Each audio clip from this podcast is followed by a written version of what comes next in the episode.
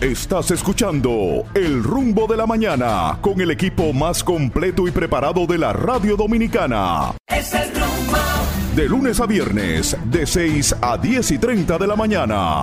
Una rumba de actualidad con rumbo a la veracidad. Un noticioso trayecto que su huella dejará. Es el rumbo. Buenos días, República Dominicana. Buenos días al mundo. Pues de la Está suerte que yo estoy aire. aquí, que yo lo puedo sí, Está al aire otra entrega de su espacio El Rumbo de la Mañana.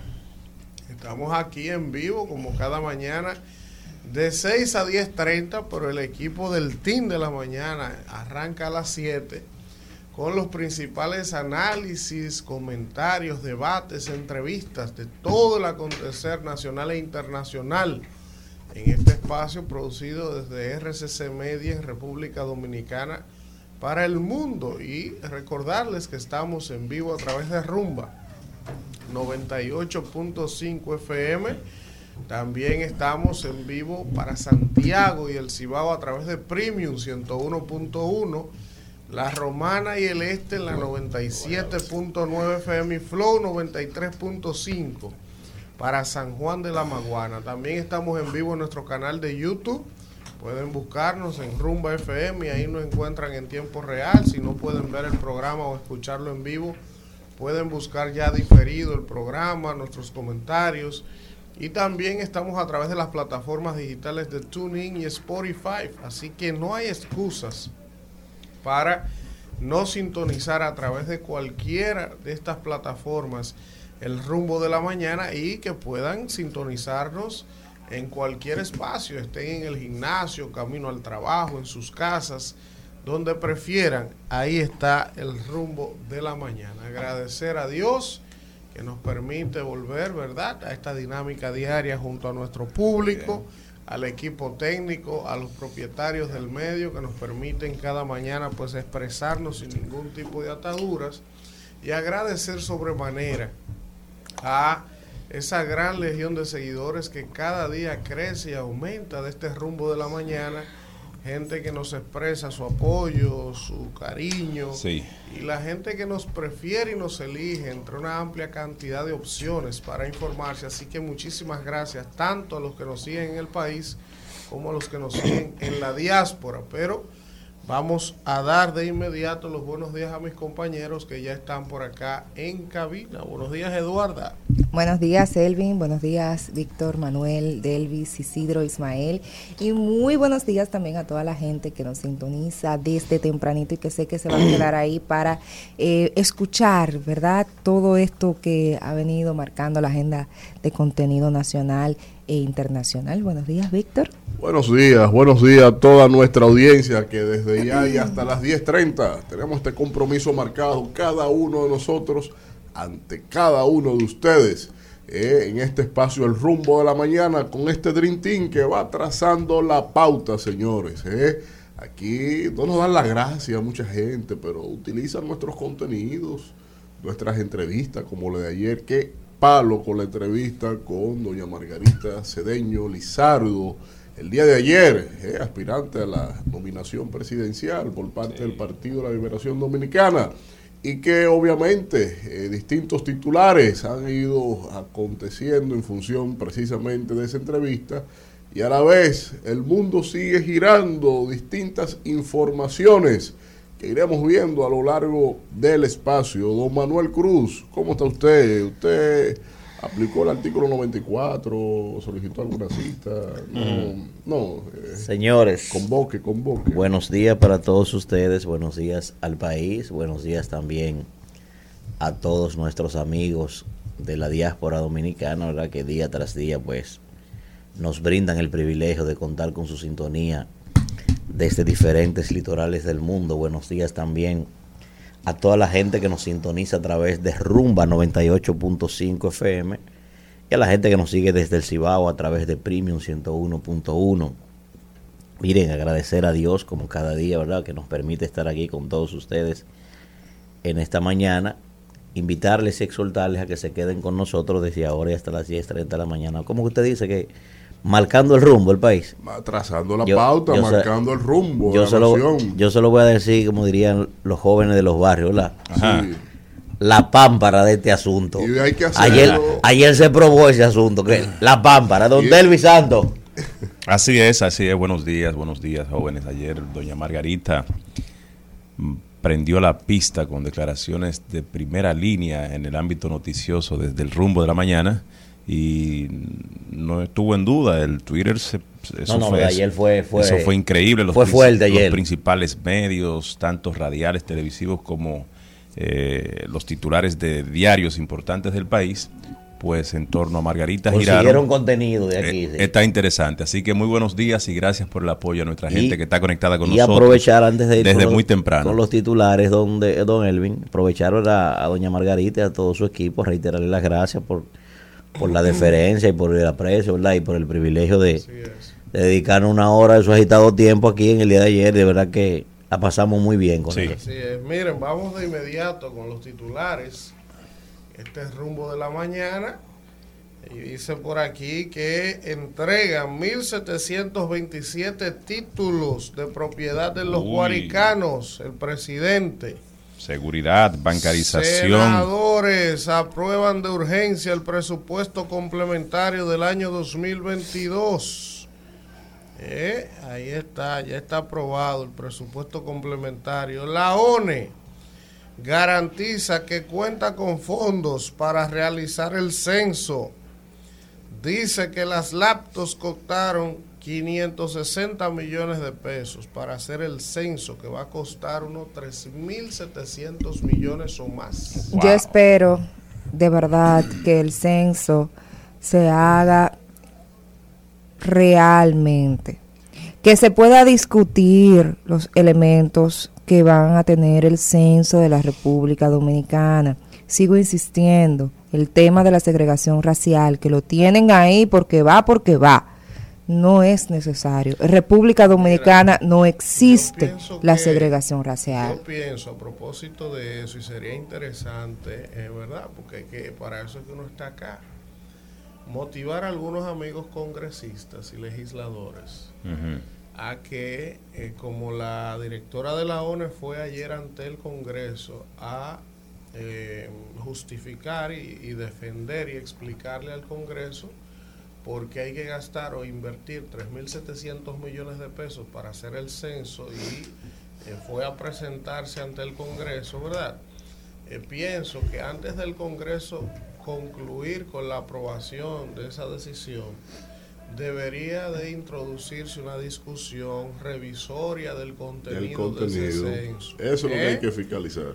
Creo que los legisladores, atención aquí, los legisladores del PRM, los legisladores de la Fuerza del Pueblo, los legisladores del PLD y de todos los partidos, no aprueben eso así primero, porque eso es un tema fundamental para la construcción de este país, de política pública, de todo, porque el censo es que te arroja data y aquí no hay data de nada. Pero además se está hablando de invertir 3.700 millones de pesos. Entonces, eso no es un tema cualquiera.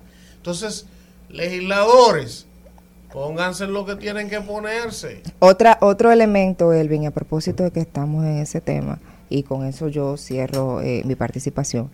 El censo no tiene, solamente tiene un espacio que dice persona con condición especial. No son personas con condición especial, porque cada persona con una capacidad disociada Tiene eh, particularidades. Una persona con, con discapacidad visual no, la no tiene las mismas necesidades que una persona con, dis- con discapacidad Auditiva. auditiva o que tiene síndrome de de, Down o de movilidad neurológica. o neurológica o con, eh, eh, con autismo, que ahora hay muchos niños con autismo eh, en la República Dominicana, espectros. con, dif- con diferentes espectros. Porque, por ejemplo, puede estar uno, el dos, el tres. Entonces, ese, te- ese tipo de cosas tiene que estar debidamente registrada para que se puedan crear políticas públicas Y- de protección. Y es ¿Eh? más profundo eso, Darla, porque hay algunos que físicamente no tienen nada Sí. y, Y Y tienen, y tienen, y tienen, Ah, y tienen algún problema, tienen. Pero doctor. lo, Sí. que, lo que hay Sí. que tener claro es que los, eh, los instrumentos de, que se utilizan, la- los, los cuestionarios, digamos, que se utilizan co- para colectar la data eh, descriptiva del análisis que se hace en los centros, Eso debería de ir a un debate público, yo pienso, ese cuestionario. genera predominios de clases. Hasta el día de hoy, el censo siempre ha estado en manos conservadoras y eh, también ellos le impregnan sus sec- su- su- su- sus sesgos. Entonces, que ahora esté en manos de, del libertinaje, porque liberales no son. Eh, Los que tienen en mano el censo actualmente en el país no son liberales, no se puede tipificar. No son progresistas. de- nada. No son. Eso es libertinaje apandillado. Entonces, no, porque- sí, no, eso es lo que lo Eh, tiene. Oye, verdad, mira, habla- No. Señor, Luperón era liberal. sí, claro. O sea, sí. Luperón se parece a esos tipos. Imposible. No. Duarte era liberal, profesor. es que ellos no califican de liberal. ¿Tú me estás escuchando? No es verdad. Ya, los tipos han desbaratado esa vaina. No es verdad. Entonces, tienen en la mano ahora el instrumento, un instrumento medular para, seguir diagnosticando qué es lo que somos, por dónde orientar las políticas públicas, cómo diseñar esto, cómo hacer Hay desigualdad. ¿Dónde está la desigualdad? Entonces, el tema está en que en la mano de estos libertinajes, que lo que son unos carroñeros de presupuesto de ONG Sí. y de organismos internacionales, todos.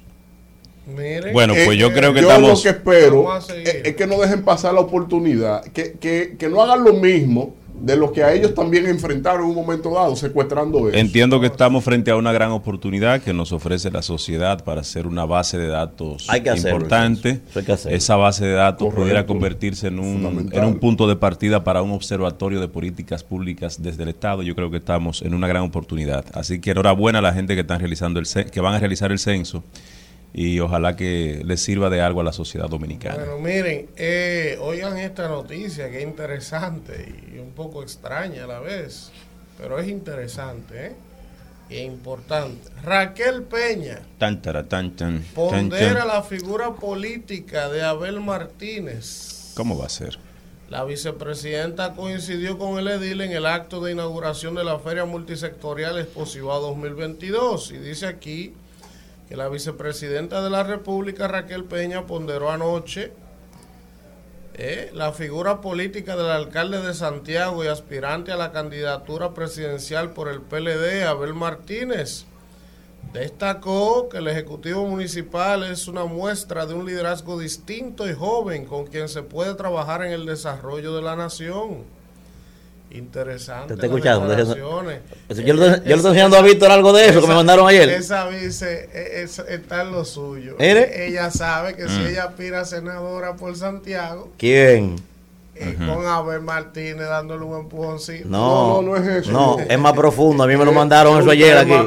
Es un tema de que si el otro está inhabilitado Eh, y este se proyecta que gane la candidatura, Ujú. tenemos que echarle el ojo. Buscándole el lado. Eh, ah, porque saben que no tienen puente con él. Entonces, no, pero eso es. Entonces, eso. da- dame dejarlo ahí. bueno, Dale está ahí. bien. Miren, eso entonces, es inteligente, ¿eh? Dice Sí, aquí, correctamente. eso es válido. Dice aquí, siguen las manifestaciones en Haití. República Dominicana impide la entrada de motocicletas desde Haití. Ustedes saben que ayer la embajada de Estados Unidos mandó a salir a todos sus ciudadanos de Haití ya, Sí. eh, diciendo que no garantizaba la seguridad de sus ciudadanos en ese país, que no hay eh, capacidades y que como se ha venido incrementando el problema de la violencia allí, donde ya no hay abastecimiento prácticamente de combustible, de comunicación, no habrá transporte ni terrestre ni aéreo, entonces ellos dicen que no dan garantías a ningún estadounidense que decida mantenerse en territorio haitiano. Así que si los Estados Unidos están mandando a salir sus ciudadanos de Haití, ya ustedes saben lo que, Pero- lo que se avecina ahí. También, y a propósito de eso, Víctor, Estados Unidos ayer también mandó a salir a todos sus ciudadanos de Rusia Sí, sí, sí. y le dijo lo propio. Le dijo, ustedes se mantienen en territorio ruso, el que se quedó ahí eso también es una antesala de que situaciones bélicas en escalada pueden venir también. Mira cómo son las cosas. Mientras Estados Unidos recomendaba la salida de su delegación diplomática y consular en Haití, en ese mismo momento autorizaba un nuevo cónsul para la República Dominicana. El señor Greg Sagas estará adscrito a la Embajada Norteamericana en la República Dominicana y prometió de inmediato estrechar, eh, ofrecer facilidades para que los dominicanos continúen asistiendo a ese territorio. Los dominicanos y los, y los estadounidenses que viven Sí. aquí, que no son pocos, pero Hay muchos, eh, sí. los que no mandan a embajador. Estamos a tiempo, están a tiempo. Déjeme darle el latico. El canciller dominicano está en Washington, D.C. Nueva vez. Y se ha cansado de tocar puertas y no le hacen caso con el tema. Se ha cansado de tocar puertas y no le hacen caso con el tema. Y sobre todo, está muy concentrado allá a propósito de las resoluciones que la República Dominicana ha ido firmando, promoviendo vainas de la misma que estamos hablando del censo, de libertinaje, con, con, el, eh, con la especie de embajador que tenemos ahí, que es un súbdito de él también, que a la vez es un súbdito de, de Gustavo Montalvo.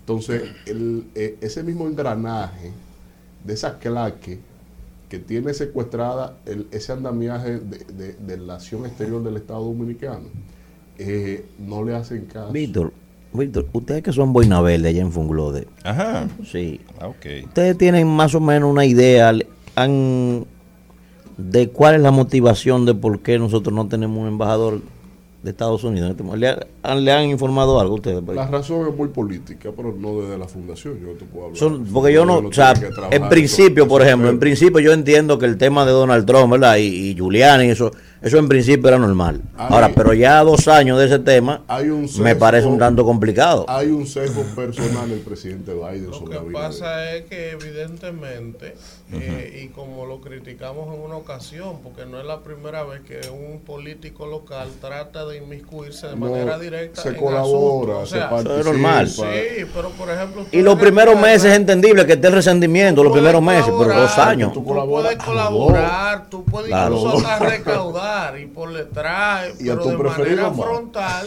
Mm. El presidente Abinader prácticamente Estados Unidos no tiene nada que ver con eso. esa ¿no? campaña. Y ellos también le correspondieron los dos. a Donald Trump como candidato y el Partido Republicano y ganaron los demócratas. Lo que- Sí, ganaron los lo que demócratas. pasa es que Estados Unidos hizo mucho daño. Sí, profesor, pero que Lo las que pasa es- diplomáticas están por encima de eso. Por Ah, eso me refi- pero por eso la bueno, inquietud mía. Lo que pasa es que Estados Unidos no es una sociedad personalista. ¿Me, me entiendes? Ellos O sea, tienen una embajada que funciona en plenas condiciones en el país bajo las riendas de su encargado de negocio, el señor Le Robert Thomas. no. No, le hace la Bueno, pero que le un, hace la convención de Viena y el, hecho, vuelve y opina. el hecho de no, que ellos no tengan No, un no. nombre, un No, nombre. Pero la embajada no. norteamericana está funcionando Eso muy bien en el país. ¿eh? Maestro. Aquí siempre ha habido Maestro, embajadores está estadounidenses. bien. Aquí no han habido los encargados de embajadores comercio, cuando hay los encargados de comercio los asumen la misión de manera fortuita. O Así sea, es. No es que un embajador, no es que un encargado de verdad. comercio se va a hacer cargo de una misión Cuando diplomática. hay, no, cuando, diferente. cuando hay situaciones entre la República Dominicana y los Estados Unidos, aquí no hay embajadores. La historia está ahí. La- las veces que aquí no ha habido embajador de los Estados Unidos es porque hay un deterioro de las relaciones comerci de las relaciones entre los dos seguir. Que países. no es el caso en este momento. No es el caso. Bueno, Ah, que manden el embajador. Mira, está bien. O pudiera ser una excepción, No, es pero que algo raro hay. Hay un embajador de la secreta. Algo raro hay, algo raro hay. Yo no sé qué, pero hay algo Que raro. Estados Unidos no es personalista. no está bien, pero Ellos algo- son institucionalistas. algo A todo efecto. Es algo extraño. La institución La institución está funcionando. Si no han decidido mandar un embajador, es algo anormal. Está bien. Algo. ¿qué- Estamos- ¿Qué, no. ocurre? No No, sabemos. no solamente algo normal. Ya habían nominado a alguien y la Y lo suspendieron la retiraron. Lo retiraron. Y la Claro. retiraron, claro. Sí, sí, sí, sí, sí. sí. Miren, en los primeros ocho años del 4% del PIB a educación no se ejecutó de manera completa. ¿Quién Dice un dice aquí el Caribe. Mm, Hay que leer ese ¿quién firmó reportaje. eso? Vamos a verlo. Vamos a verlo si está firmado. Dice aquí, claro, dice Héctor Linares. Dice aquí que el Linares, primer el- año el encargado de hizo- asuntos económicos hizo, del- hizo una investigación. Sí, sí, sí, aquí sí, está dando datos. Dice Claro. él que el primer año de la asignación del 4% se quedó sin usar un 4.97% de ese monto. En ninguno de los primeros ocho años de la era del 4% del PIB a, la educación preuniversitaria, el Ministerio de, Educación ejecutó la totalidad de las asignaciones presupuestarias, dejando sin ejecutar un promedio del 2% del monto acumulado. Ah, no, pero no, no. Una no. revisión a las ejecuciones del 2013 al 2020 refleja que desde el primer año de aplicación del 4% del PIB, la ejecución quedó por debajo de lo aprobado. Tú tienes Bueno, 100 eso- eso es un suplidores. Tú tienes, tú tienes 100 suplidores. Un 2%, eso, eso, no, eso no representa el grueso de la inversión. Tú tienes, eso se resuelve con lo siguiente. Tú tienes 100 suplidores, le tienes el pago listo porque tiene el dinero ahí eh, en cuentas. Y entonces, tú- cuando tú le vas a pagar, ellos no te entregan a tiempo los, eh, eh, los impuestos, por ejemplo, al día el expediente para pagarte no te lo dan. Entonces, ese, ese margen de 2% se va y por lo tanto es lastimoso que usted tome un titular, haga una investigación sobre eso. Si él quiere, verdad, saber cómo se comprometió y ejecutó el 4% a lo largo de los años, que se lea entonces los informes que tiene el observatorio del 4% de Educa. Miren, Y ahí, No, y y no, ahí, y y solamente, y no solamente, no solamente eso, Víctor, un monto tema. tan reducido como ese, No. hasta en los imprevistos se queda. Por ejemplo, tú, en todos los presupuestos hay un imprevisto, o sea, rondando el Mira, 2%. dice un aquí- 15, un 20%. dice aquí Espérate. que el Día Mundial, faltó algo. Día Mundial del Corazón. Hoy es el Día Mundial del Corazón. Hay que cuidarlo, bueno. hay que cuidarlo, hay que hacer ejercicio, comer sano, no fumar tanto, no beber tanto. Ustedes saben que yo no le tengo miedo a nada en la vida. Miren, a la única cosa que yo le tengo miedo señores. es a eso, Y profesor. no encojonarse tanto, hay que cogerlo suave. mira, Dice Mano, eso- eso es terrible. di- Sí, pero también cogerlo muy suave es un problema. Bueno.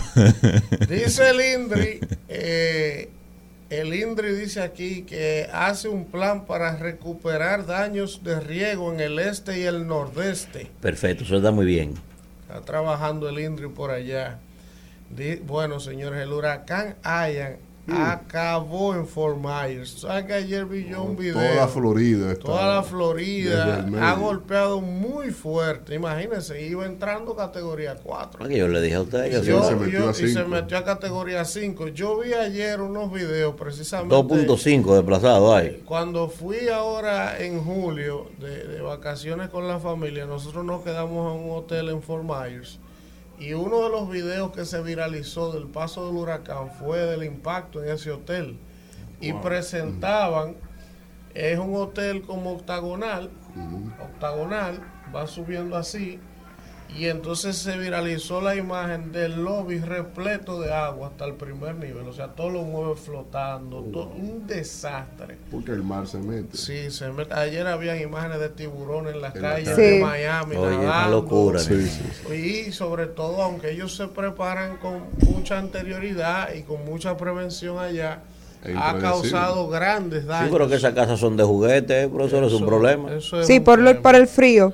Mira, Pero también es el tema de la proximidad al mar, porque muchas de esas casas están construidas inclusive sobre ciertos, Sí, eh, sí, sí, había- eh, sobre cierta altura, porque el Hubo- mar entra Sí, regularmente. hubo, incluso vi también, dándole seguimiento a ese fenómeno, que había torres residenciales en algunas zonas de Florida que, eh, como dice Eduardo, al estar tan próximas al mar, la gente, aunque estaban seguros, entre comillas, se quedaron en los pisos más elevados y entonces el agua comenzó a subir y cuando la gente vio que ya el agua iba por el segundo piso y ellos estaban en el tercer piso, por ejemplo, o en el cuarto piso y que el agua seguía subiendo, entonces tuvieron que comenzar a llamar helicópteros para que fueran a evacuarlo. O sea, en vez de irse antes, porque yo decía, bueno, si yo estoy en un cuarto piso, estoy seguro, el agua no va a subir hasta aquí, no va a subir hasta aquí. Hmm. Cuando esa agua comenzó a subir ahí, la verdad que es muy lamentable. Ojalá que las víctimas sean, eh, no, no, no haya víctimas y que los daños sean materiales, porque eso se recupera. Aquí dice que casi dos millones de personas se han quedado sin electricidad en Florida a causa del huracán Ian. Las lluvias dejan vías colapsadas y decenas de damnificados en Venezuela. También está por allá un mal tiempo. Nada más le faltaba eso a Venezuela. El partido de Lula le pide a la OEA un rápido reconocimiento del resultado electoral. Pues, sa- ¿sabe lo que hace la OEA? Esperen las elecciones. Atención. Miren, ga- miren, vamos a. ¿Cuándo es que son las elecciones? El domingo. El domingo. El domingo. Vamos a llamar el lunes a un amigo.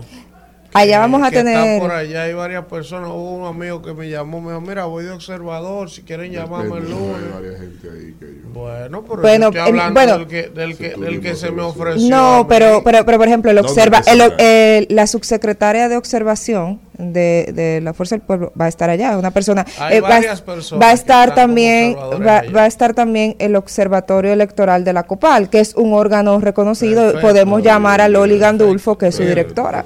Entonces, Estados Unidos, eh, lo que les decía, le pidió a sus ciudadanos que se vayan de Haití urgentemente. Bien. Ya ustedes saben lo que Yo eso quiere decir. mucho. Que vengan para acá, todos esos gringos con, esos dólares. Y miren, vengan para las ustedes terrenas a disfrutar de estas Ustedes playas. saben que yo cuando... Ajá. Aquí dice que Joe Biden ha lanzado un plan contra el hambre. Sí. Contra el hambre, pero eso déjame ver dónde es. Déjame ver, exacto. Para poner fin al hambre y a la obesidad en Estados Unidos. Eso es muy importante. Lo que pasa es que para ellos Sobre hacer el- ese plan, sobre todo el tema de la obesidad, tienen que cambiar la cultura estadounidense. No, que en O Estados sea, Unidos esa comida chatarra, mi hermano. Basura. O sea, en Estados Unidos todo es comida rápida, todo es con grasa, todo Eso es frito, una locura, todo. mi hermano. Culturalmente, el estadounidense, ese desayuno. No, y por lo rápida que es esa, Con esa tocino, sociedad. O sea, es- eso es, es- eso es a mil, mi hermano. Entrando un eso- tren, saliendo a otro. Es un desastre. McDonald's, eso, Wow. todo eso, es- eso, para tú lograr eso, es cambiar la arrancarle la cultura y eso no es fácil. No. Eso en toda la esa, esquina, esa- mi esa hermano. gaseosa y eso es de HL, todo regalado, baratísimo. Eso es difícil. Es un Pero, desastre, es un desastre. Pero eso es una, es una medida muy, no, muy Es positiva. porque oportuna y hay necesaria. una gran obesidad en Estados Unidos con eso. y sobre todo en niños, muchos niños con diabetes. Claro, porque ven acá, es que hay, es que ahí hay una cultura, pero ahí, ahí no come nadie sin una soda. Sí, exacto. O sea, eso es una locura. Ahí, es ahí, así. ahí tú sales a compartir con la gente y tú, y tú vienes con cuatro comidas chatarra de camino, es una Eso locura. así, eso es así. Miren, vamos a hacer un primer contacto de publicidad en este rumbo de la mañana para ya venir con el inicio del bloque de comentarios en este espacio. Rumbo de la mañana. Bien, bien, 7.27 minutos. Vamos a dar inicio a lo- al bloque de los comentarios, iniciando por nuestro coordinador, eh, el más conspicuo, don Elvin Castillo. Gracias, gracias Víctor y gracias a toda la gente, ¿verdad? Que se mantiene en sintonía con este rumbo de la mañana. Yo en el día de hoy quiero comentarles algo que es bastante delicado, bastante importante y quisiera que la gente me preste mucha atención, sobre todo en los barrios, en los pueblos, en donde está la gente más humilde de la República Dominicana y que aunque parece ser algo jocoso, ese es el pan nuestro de cada día. Y este es un pueblo que necesita mucha orientación, mucho acompañamiento, porque eh, todavía, como dicen popularmente, aquí llega Colón y encuentra. Señores, se ha hecho viral el popular mantequilla. Mantequilla anda en tendencia en las redes sociales desde el día de ayer, hace unos días que se está hablando de un famoso mantequilla. Y el señor Mantequilla, nada más y nada menos, es el señor que responde al nombre de Wilkin García Peguero. Wilkin García Peguero es un joven de Sabana Grande de Boyá, una zona muy pobre, muy desposeída de la República Dominicana, en la provincia de Monteplata, donde hay más o menos 30, 35 mil habitantes en el nordeste, ¿verdad? De, la zona de Monteplata. Y este joven se comenzó a hacer viral en las redes sociales y a llamar la atención de las autoridades hace unos días, porque él decía que él tenía una fórmula mágica para multiplicar el dinero, como Jesucristo, los panes y los peces.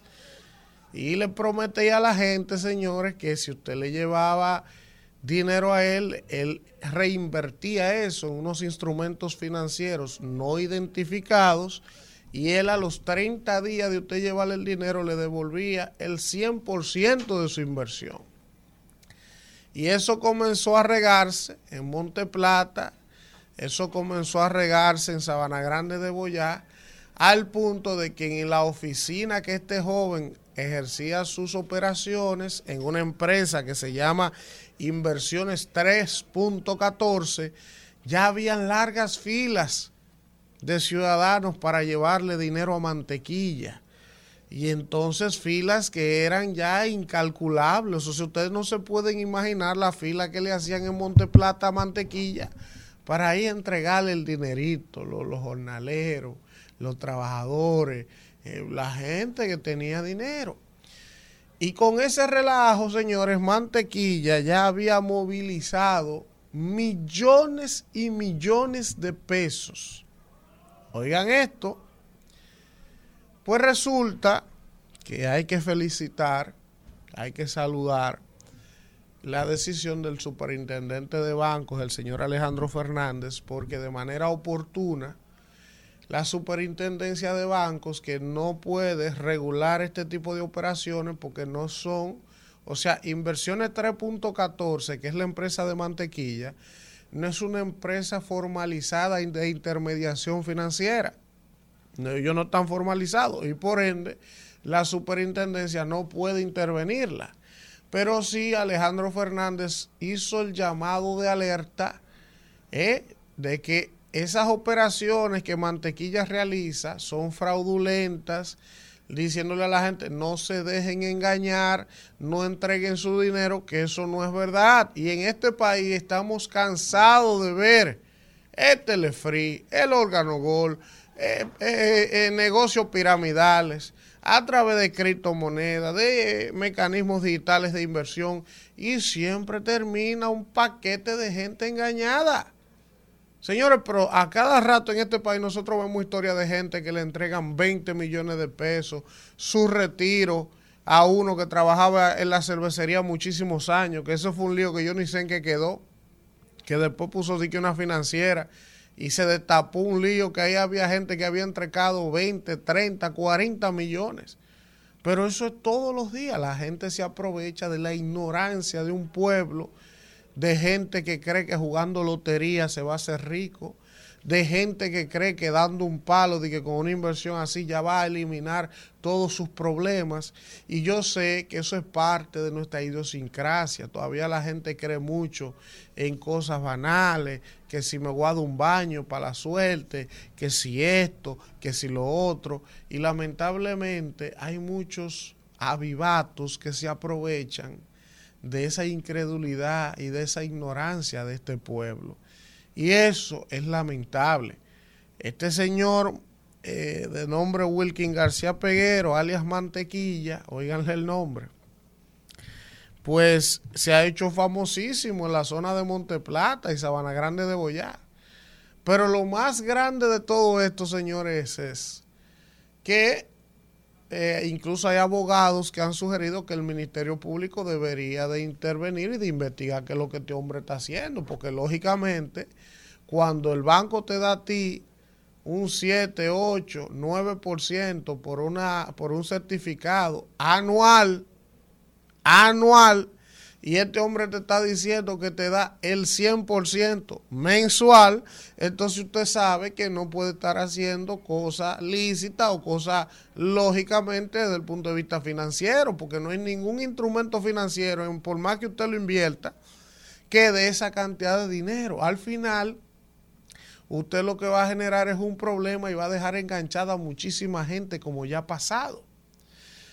Pero lo grande de todo esto, señores, es que como pasa con estos mesías, porque ya el señor Mantequilla en Monte Plata es una especie de mesías.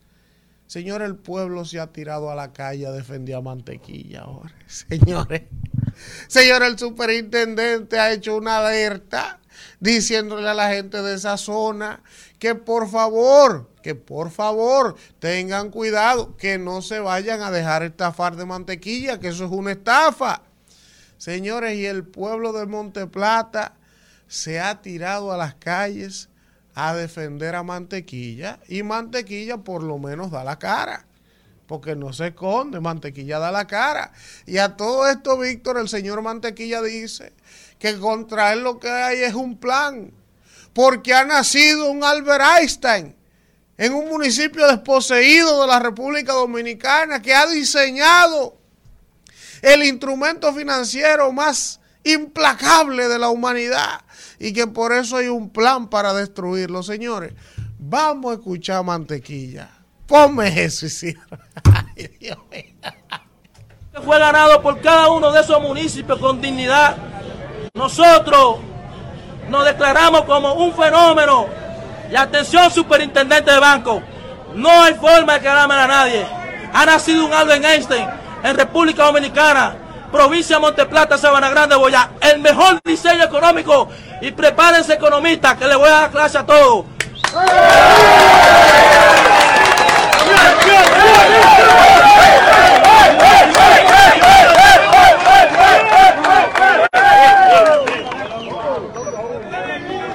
el pueblo lo va a apoyar, el pueblo, el pueblo va a apoyar a Mantequilla, el pueblo lo va a apoyar si Dios quiere. A fuego y sangre lo vamos a tirar apoyarlo. ha nacido el mejor diseño financiero de inversión del planeta Tierra, logrado por un municipio de un campo humilde, un campo olvidado por lo político, un campo olvidado por lo grande. Y es aquí, nosotros vamos a convertir a un pueblo lleno de prosperidad, un pueblo que avance, pero por favor, Estado Dominicano, devuélveme mi dinero para yo seguir quedando bien. Y no hay forma de quedarle mal a nadie. Es el mejor diseño económico del mundo. Señores, gracias a Noticias Telemicro, nuestros hermanos. Usted es ahí a mantequilla. Ustedes han visto. La- la- eso duele en el arma cuando uno ve este tipo de cosas y ve la ignorancia de la gente. Eh, es lamentable, eso pasa todos los días en este país. Lo que pasa es que parece que Mantequilla llegó a un nivel de, de, de cúmulo de dinero que él no pudo contener en secreto lo que estaba haciendo. Y entonces él se paraba en el balcón de inversiones 314 allá y le tiraba miles de pesos a los motoconchos que se mataban abajo como pececitos. Y él se paraba todos los días y tiraba 20 mil para abajo.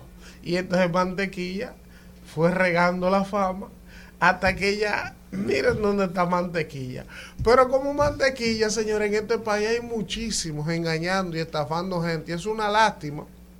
Ojalá que las autoridades puedan eh, investigar qué es lo que este joven está haciendo, qué es lo que él hace con ese dinero que coge, dónde lo lleva, cómo devuelve ese dinero, porque eso se presta para muchísimas cosas, incluyendo operaciones de lavado y todo eso. Entonces el Ministerio Público debería de investigar y señores, sean más cautos, sean más inteligentes, nada fácil en la vida puede ser efectivo, no caiga en gancho, no se deje coger de estúpido. Cuando ustedes vean que le están ofreciendo unos beneficios muy por encima de lo normal y de lo lógico para que usted entregue un dinerito, empeñe una casa, hipoteque un solar, no se deje coger de estúpido, orienten a sus padres, hablen con los mayores, los más jóvenes, porque al final hay muchísimos mantequillas aprovechándose de la ignorancia de este pueblo. Rumbo de la mañana. Bueno, regresamos, regresamos en este rumbo de la mañana y vamos a hablar con la gente. Buen día, ¿quién nos habla y desde dónde?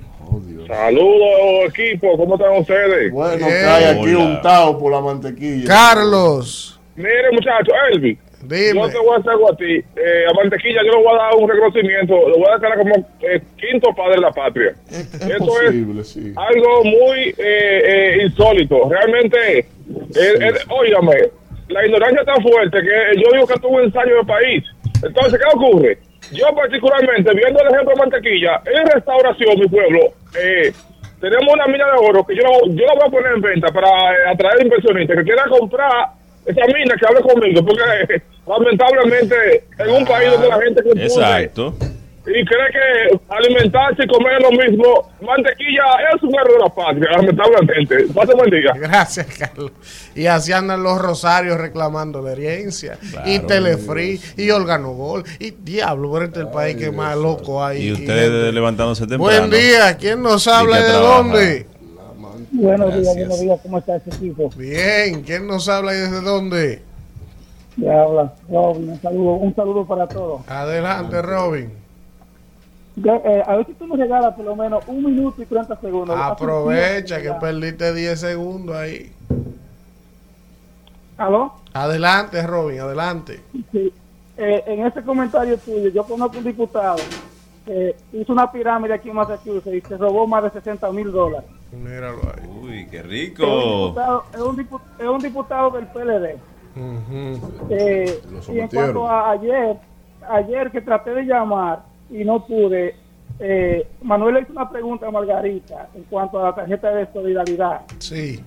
Yo, yo conozco cuatro personas que cobraban 15 mil pesos y cobraban la tarjeta de solidaridad en mi pueblo. Y Víctor le hizo una pregunta a Margarita y ella no definió el, concepto de ser eh, líder. Ser líder público es servir con humildad y con honestidad.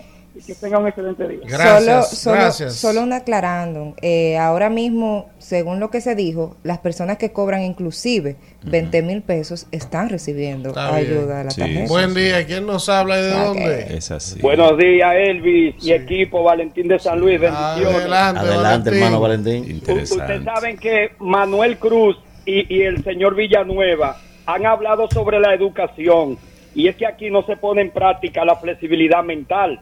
Aquí a ningún niño, a ningún joven en la universidad ni en el bachillerato se le enseña a pensar, sino se le enseña a embotellarse la cosa. Entonces cuando está frente a un evento como el tío mío que conchaba y le dijo a un grupo de gente que un hombre había dado a luz de hembra en el Morgan y se le llenó el carro y él me dijo que ese día se desayunó, que no tenía para comer, es el, es el dominicano. Eso es así. Ay, Dios mío. Buen día. Debería la, la, ¿cómo se llama?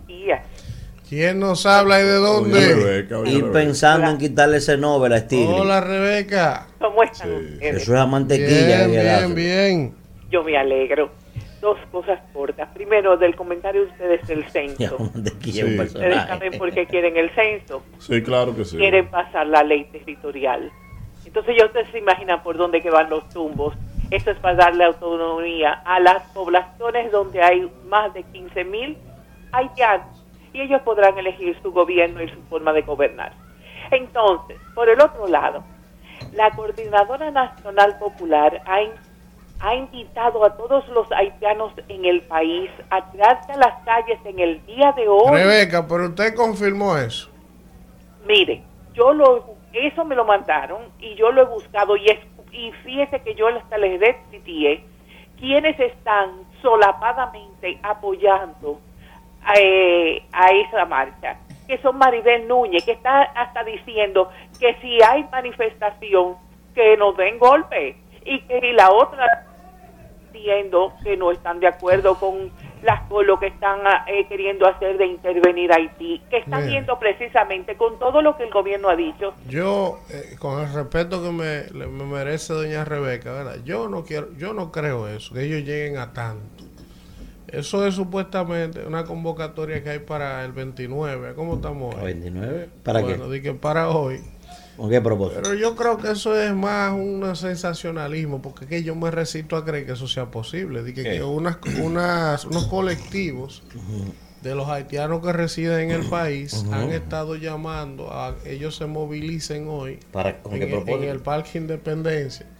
Di que supuestamente en contra de una intervención militar estadounidense en Haití. Oye, No, pero eso, si es de manera espérese, pacífica, yo puedo manifestarse, no hay problema. Entonces, Ah, por ellos, Balancú no, no, no sé. No se ellos estado di que, convocando eso, pero tú sabes, pe- pero ¿por qué irse al Parque Independencia hacer eso? Sí, por- En caso que Balancó- fuera verdad. Por Balancó no se reúnen.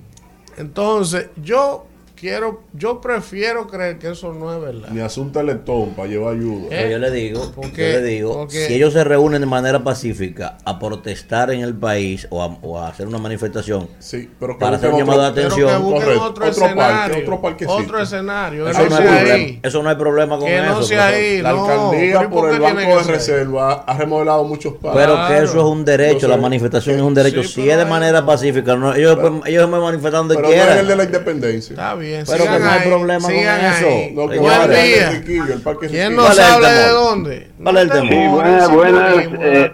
Elvin, buenas al señor Cruz también. Sí, Adelante. adelante. Mire, eh, eh, uno se ríe de las cosas que suceden en Dominicana, pero lo que pasa es que los políticos son los culpables de la ignorancia de un pueblo, porque eso se aprovechan ellos, se han hecho riquísimos con ignorarle la educación a un país que la necesita. Pero de todas maneras, llegará el momento.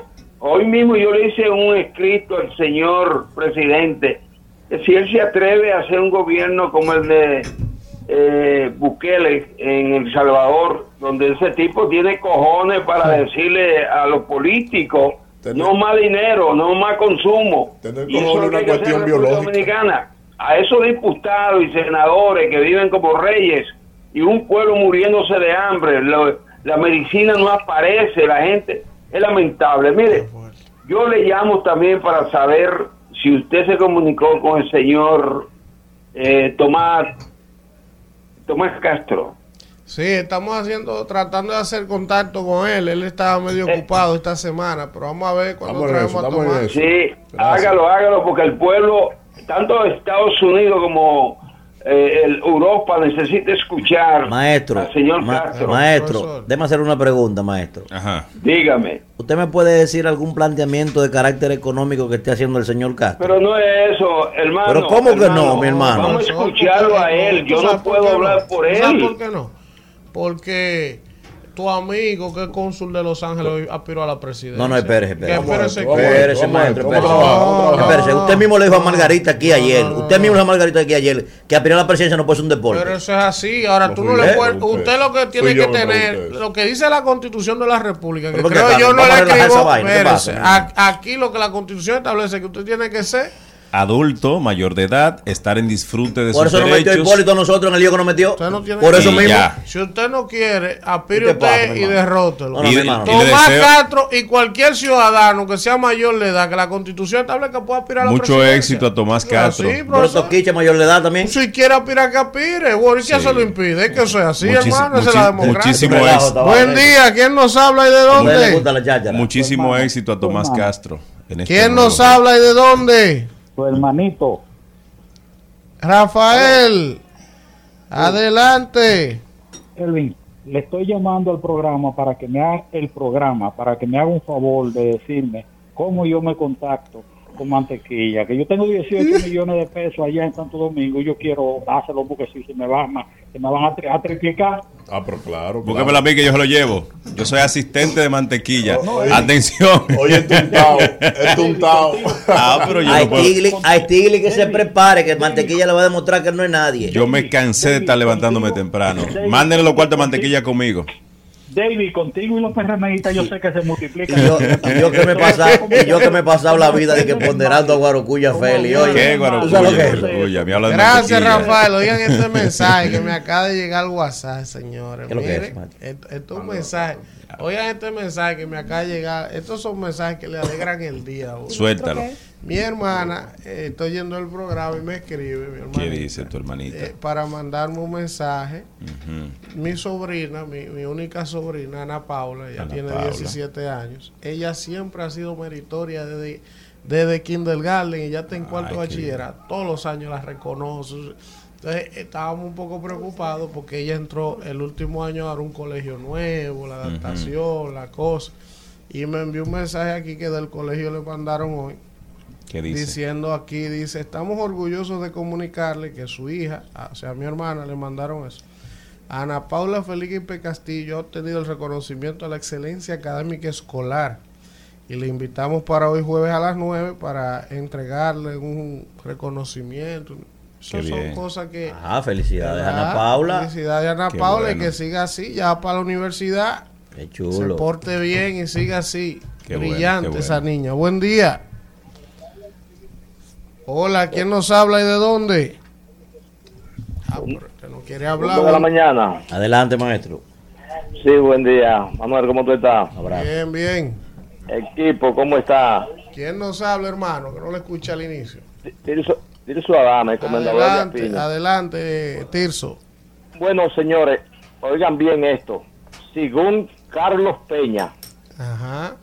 según Carlos Peña, el gobierno le va a entregar, le ha entregado la mina de los Romeros a la Galway, a la minera. Félix Bautista ayer dio una rueda de prensa emplazando al presidente de la República no, Mm. que no permita eso. Y tengo para- Y tengo para pedirle a la región del Valle, incluyendo Haití, incluyendo Haití, porque la- el río Tibonito nace de esa cuenca por ahí de la mina de los Romeros. Barahona, todo eso, todo, todo el sur profundo y el sur largo le va a hacer daño a esa mina. ¿Qué vamos a hacer nosotros los sanjuaneros? Porque yo vivo en Comendador de Apiña, la provincia Sí. de Apiña, pero yo soy de San Juan de la Maguana Sí. donde está mi familia, donde, tengo todos mis hijos allá, y mi mamá, mi, mi mamá, mi papá y mi hermano.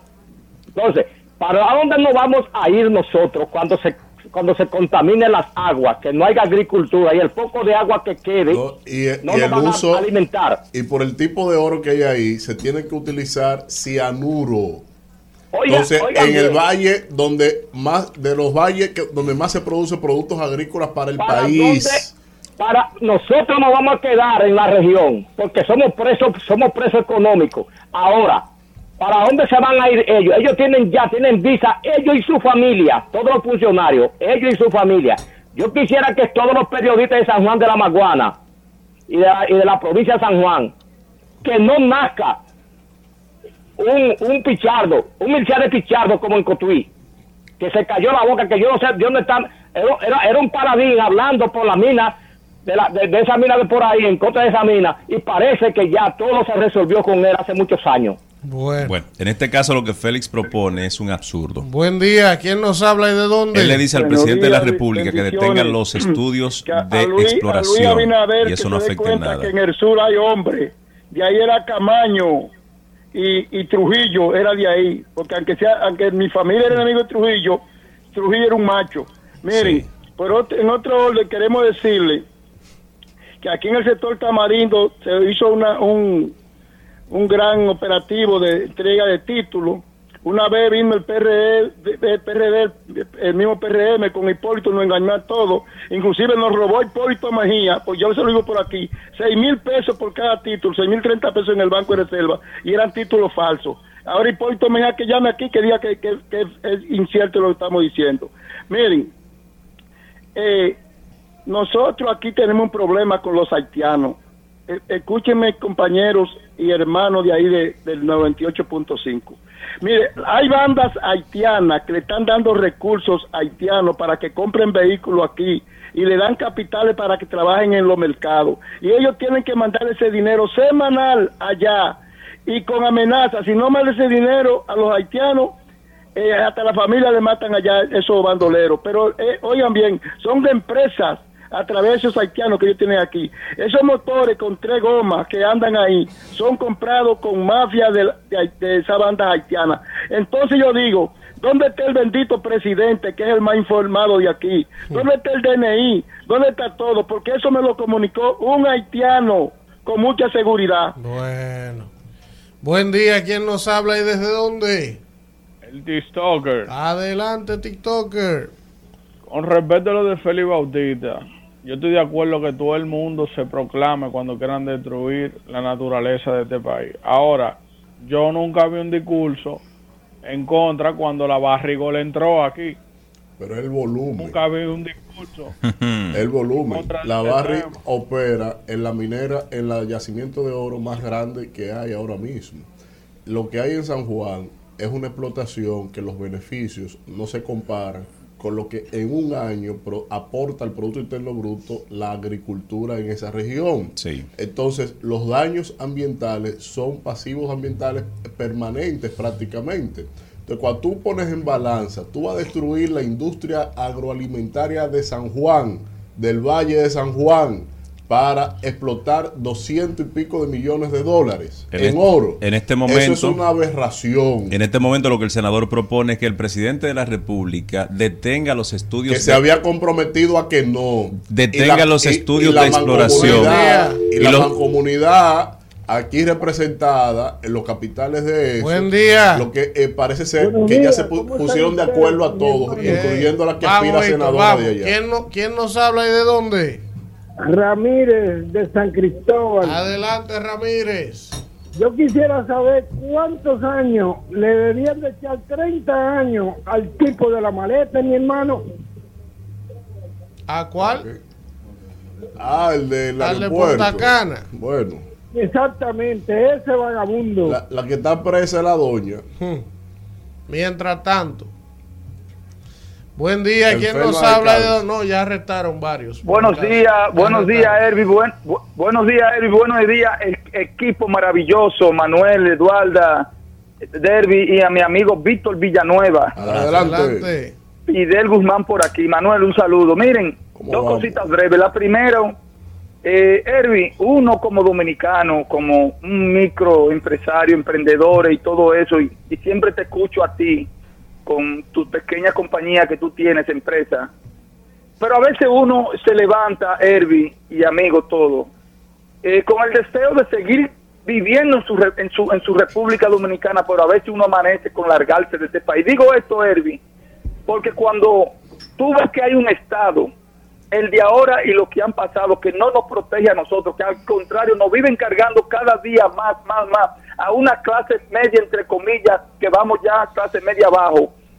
Y lo digo, Elvis, tú sabes, tú, tú que te vives quejando con la energía eléctrica y con esta mentira que esta gente no han hablado.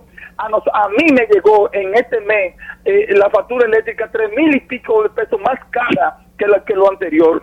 Entonces uno dice, ¿y de qué vale la pena uno levantarse temprano a trabajar? No hay, ahora mismo no hay energía eléctrica, Erwin. Esto es un sub y bajo, un arbolito lo que hay aquí. Sí. Y entonces nos viven engañando. Entonces, nosotros como dominicanos que queremos seguir aportando a nuestro país, eh, Víctor, dime, Bueno. ¿qué, ¿qué es lo que nos va a hacer a nosotros? Bueno, No, no, no, no, es fácil, no. oye, no es fácil. Esto es. Solo el que el que trabaja y construye una vaina sabe lo- que- por no hacerlo mal hecho, por no y, y- y es como que te la ponen incómoda. Esto es contra Eh, eh, eh, es todo. el que te- vamos a ver, esto es un modelo que usted, insisto, si no se mete a política y ya tiene la ley de lavado, si no se mete a narcotraficante ya tiene la ley de lavado, y si no se mete a, pe- a Bueno. pelotero, eh, usted no tiene otra forma de escalamiento social.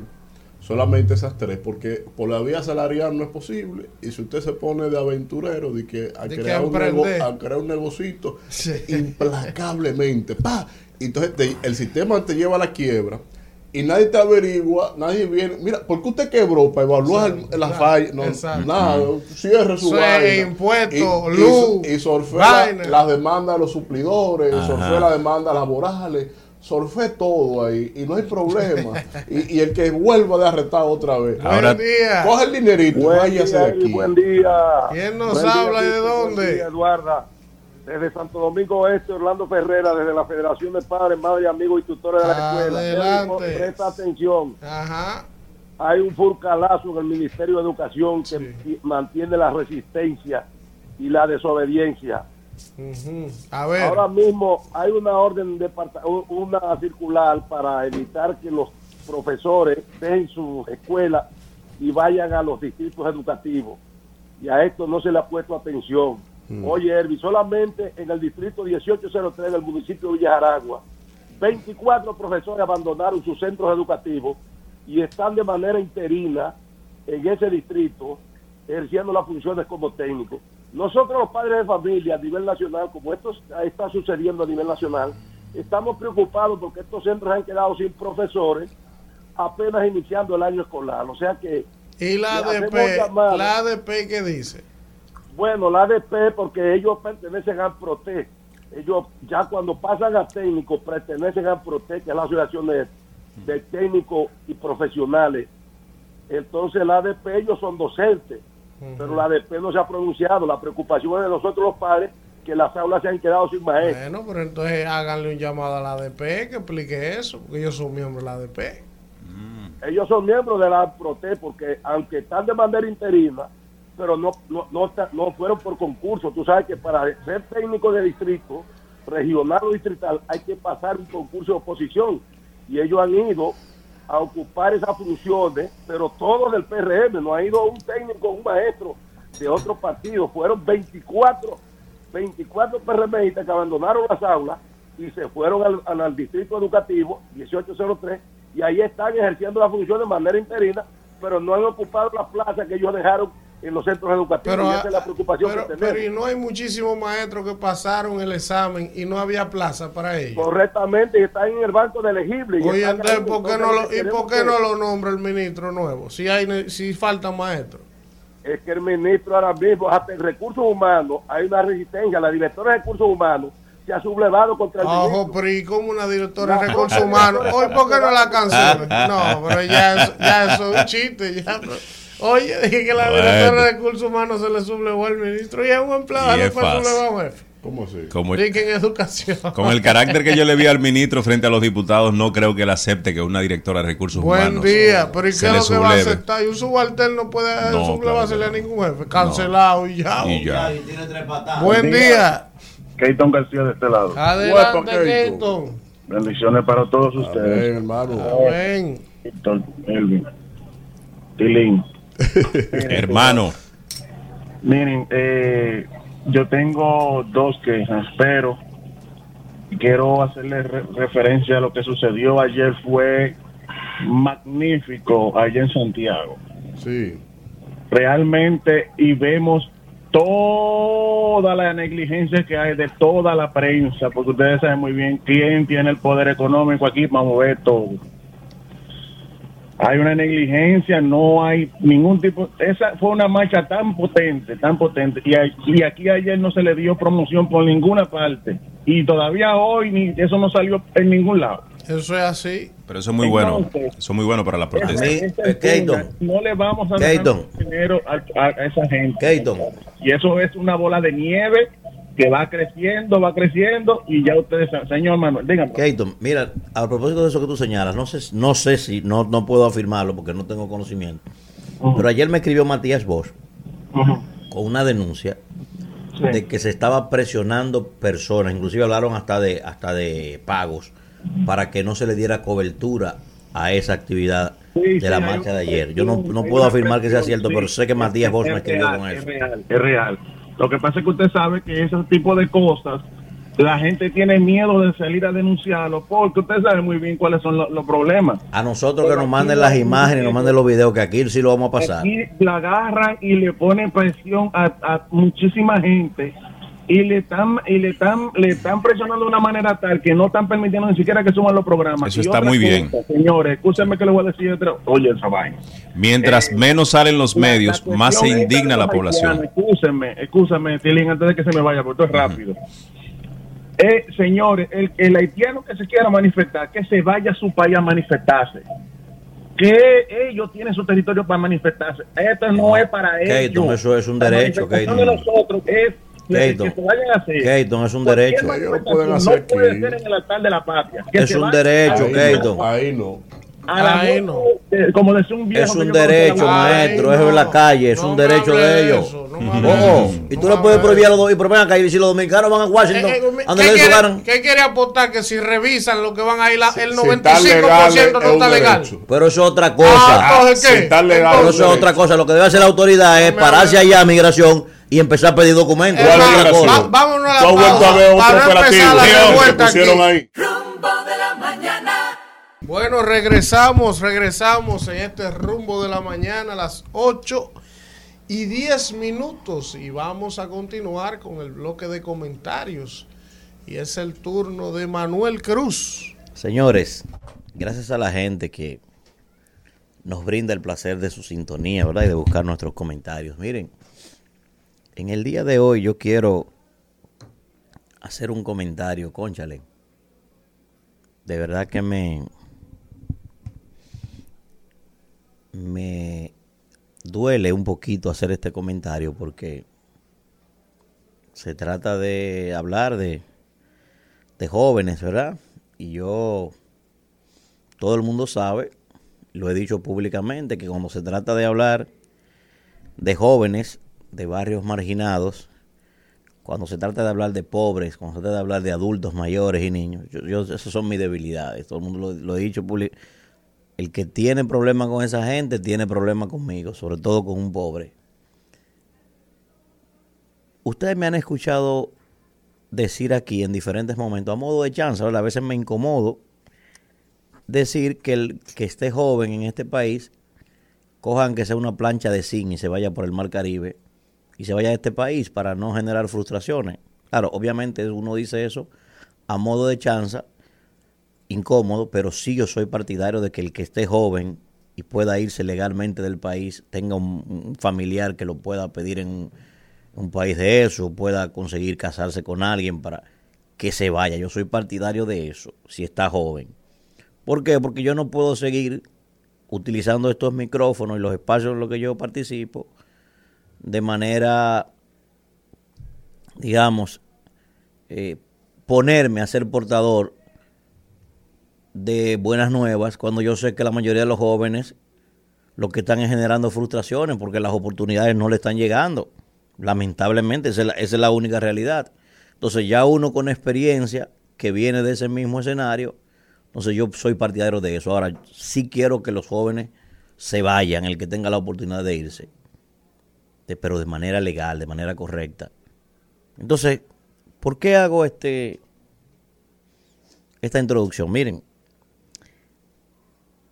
el pasado 30 de agosto, si no me falla la memoria, la embajadora dominicana acreditada ante el gobierno de Guatemala, la señora Sara Paulino, hizo una advertencia y un llamado a las autoridades indicando de que una gran cantidad de dominicanos se estaban yendo a los Estados Unidos atravesando por Guatemala.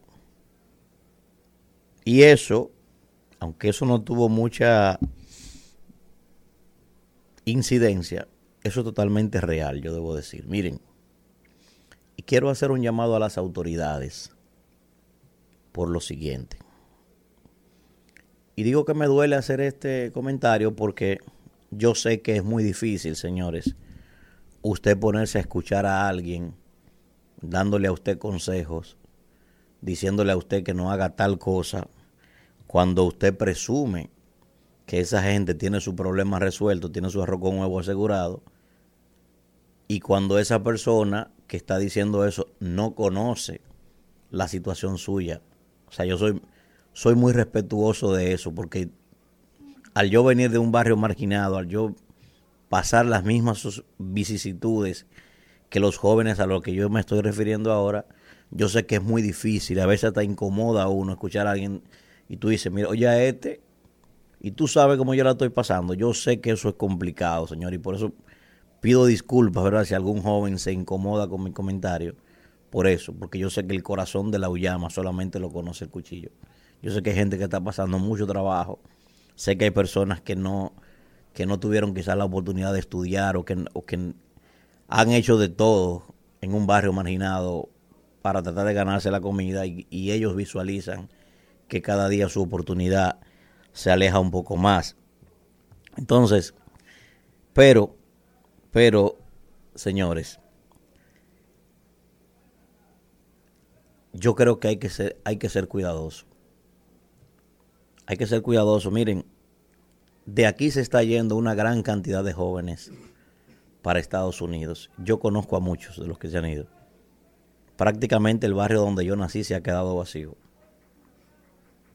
Y eso, eso yo quiero que usted, yo no voy a poner los videos, porque tengo videos inclusive de eso. No voy a poner los videos porque la verdad es que son imágenes muy, muy fuertes. O sea, y hago el llamado a las autoridades porque ahí se están yendo con niños.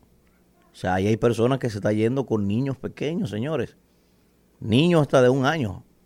A coger una travesía de dos meses, de tres meses, por los montes, por, por una locura esa vaina, señores. O sea, y vuelvo y repito, yo sé que cuando uno está en un momento, Yo me iba para el muelle, señores. Yo intenté irme en Yola también. O sea, es que uno tiene situaciones difíciles en esos barrios que solamente, y por eso yo he dicho, el que no ha ido a un barrio de esos, señores, no sabe que eso es otro mundo.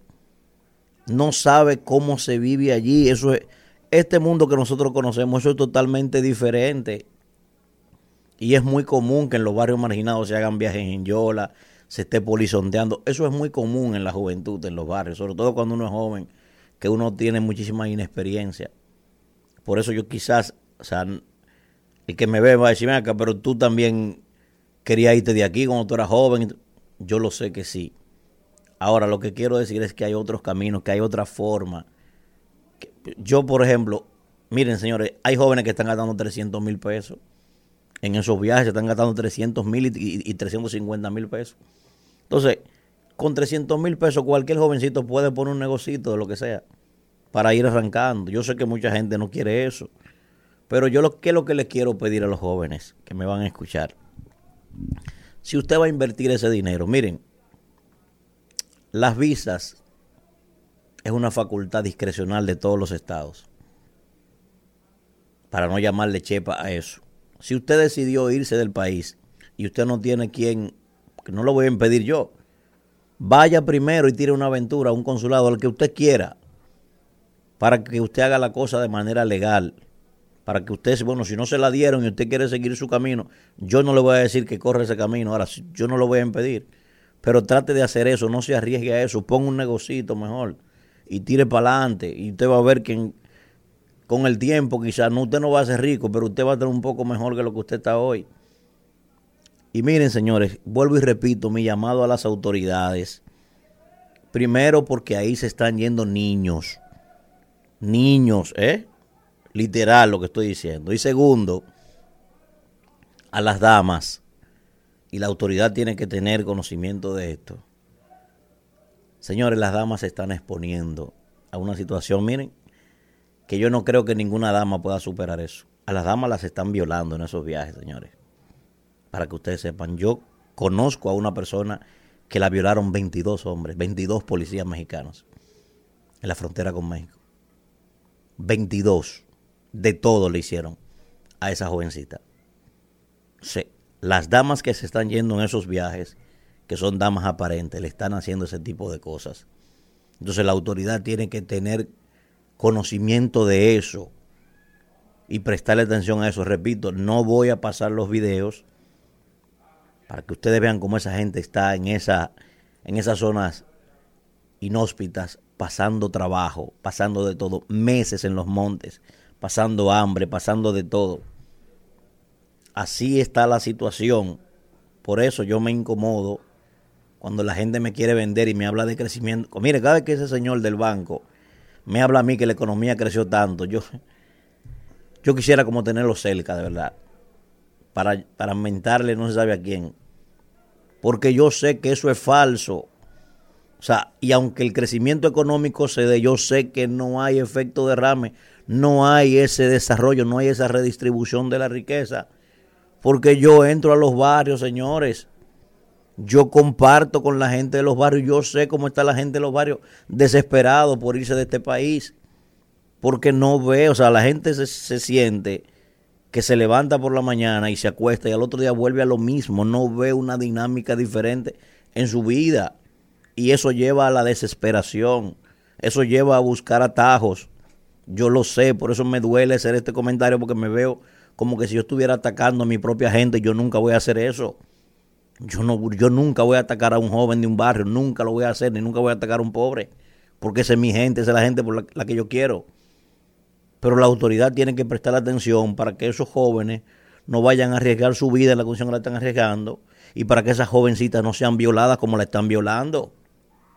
¿Eh? Porque lo están haciendo. Porque estoy hablando de hasta de una amiga mía que le hicieron eso, que se fue por ahí. No, yo no estoy inventando nada. ¿Eh?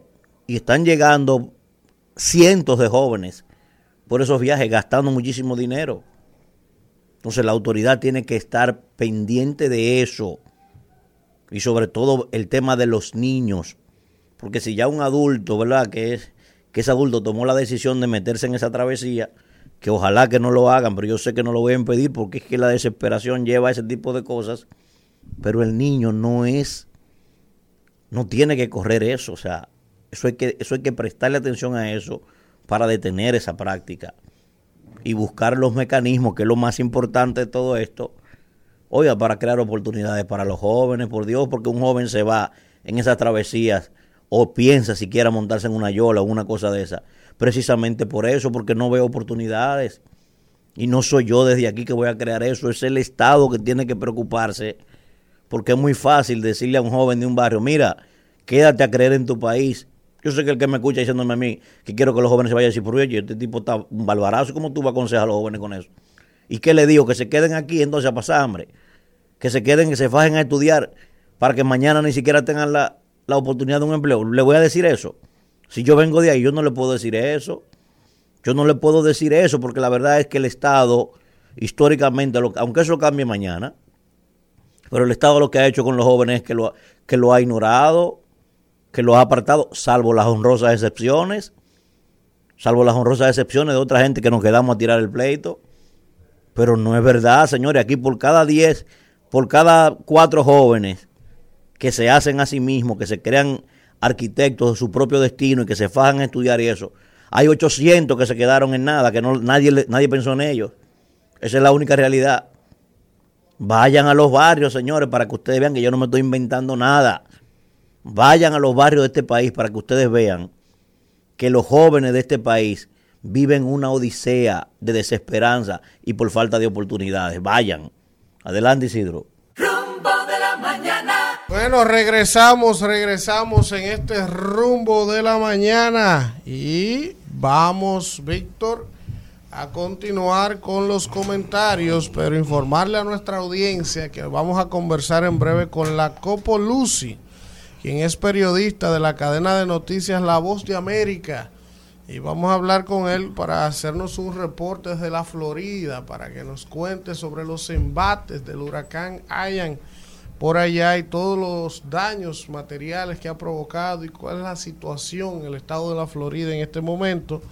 También vamos a conversar hoy con Iván Hernández, director del INESPRE, para ver las acciones en las provincias de emergencia que han estado tomando y las proyecciones para lo que resta del año del INESPRE, el señor Iván Hernández. Así que eh, no se pierdan esas dos conversaciones interesantes que vamos a sostener en el día de hoy. Pero ahora vamos a continuar con los comentarios y es momento del comentario de Víctor Villanueva. Bien, señores, miren, hace unos días hay un debate en la República de El Salvador a razón de eh, la repostulación presidencial del presidente Nayib Bukele. Eh, la constitución de El Salvador, al igual que muchas constituciones en toda la región de América Latina, eh, sustentan la no repostulación para no permitir que sean reelegidos, sobre todo cuando están en funciones, los presidentes de eh, cada uno de nuestros países. Llama la atención a muchas personas, como muchos países, eh, diversos países tienen la repostulación prohibida, mientras que en países desarrollados esto no es tema de noticia, salvo que eh, las mediciones no permitan, eh, la, eh, proyecten la, que no tengan capacidad los presidentes de repostularse. Es un debate que para nosotros, al estar sumido en el subdesarrollo, es, eh, genera tensión permanente por distintas causales.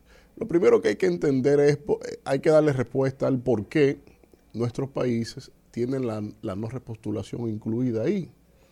Y eso tiene mucho que ver con las influencias de la geopolítica, con el interés de los Estados Unidos sobre nuestra región, porque mediante este mecanismo se consolida la presencia comercial y de inversiones de los Estados Unidos en nuestras democracias, pero no se consolida el liderazgo y la visión política de nuestros políticos. Eh, eso, eh, eh, eso tiene mucho que ver con ese afán en la correlación de fuerzas que se establece en lo que digamos el interés interno, el interés nacional que también lo componen eh, razones extranjeras en nuestros países. Yo no creo que exista un país que sea devoto de la no repostulación, que, sea un que haya un país que diga que esto es un principio inalienable de la nación, porque no lo es. Todo lo contrario. La figura de la no repostulación es una figura que eh, en esencia limita, condiciona, prohíbe a quien se supone que es el soberano, que es el pueblo, de que elija o no a quien el pueblo entienda que es su mejor opción para que represente a la nación. Es decir, en el debate filosófico constitucional, mientras más prohíbe una constitución, menos libertades tiene quien se supone que es el soberano, para que éste sea el que elija en la construcción permanente de, la, de, lo que es hacer, hacer patria, hacer, construir democracia. Por eso, solo el contubernio político de élites, que son las que representan un grueso muy minoritario en términos poblacionales, solo es esto lo que lleva a que en un texto constitucional se prohíba una repostulación. Entonces, en el caso de Bukele, obviamente que El Salvador no escapa a esas circunstancias por ser una de las naciones sobre las cuales en un momento dado, en esa tercera ola de la democracia de la región de América Latina, se incidió por parte del interés geopolítico de los Estados Unidos para que en nuestros países eso no existiera. Y así inclusive, por ejemplo, en República Dominicana no escapa eso. Aquí nuestros textos constitucionales, la mayor parte de las reformas que han tenido ha sido esencialmente sobre eso, porque es una tirantez, es un punto de tensión entre el status quo predominante desde la dimensión política de una nación. Y cuando digo política no solo me refiero a, las fuerzas partidarias de partidos políticos, sino de los que tienen intereses y los que conforman las fuerzas fácticas de una nación que también influyen sobre moldear los textos constitucionales acorde a voluntades individualistas, sectoriales, muy específicas, y que entonces el colectivo tiene que asumirla porque se entiende que así se, se, construye la en equidistancia, en correlación de los intereses y las fuerzas de lo que somos.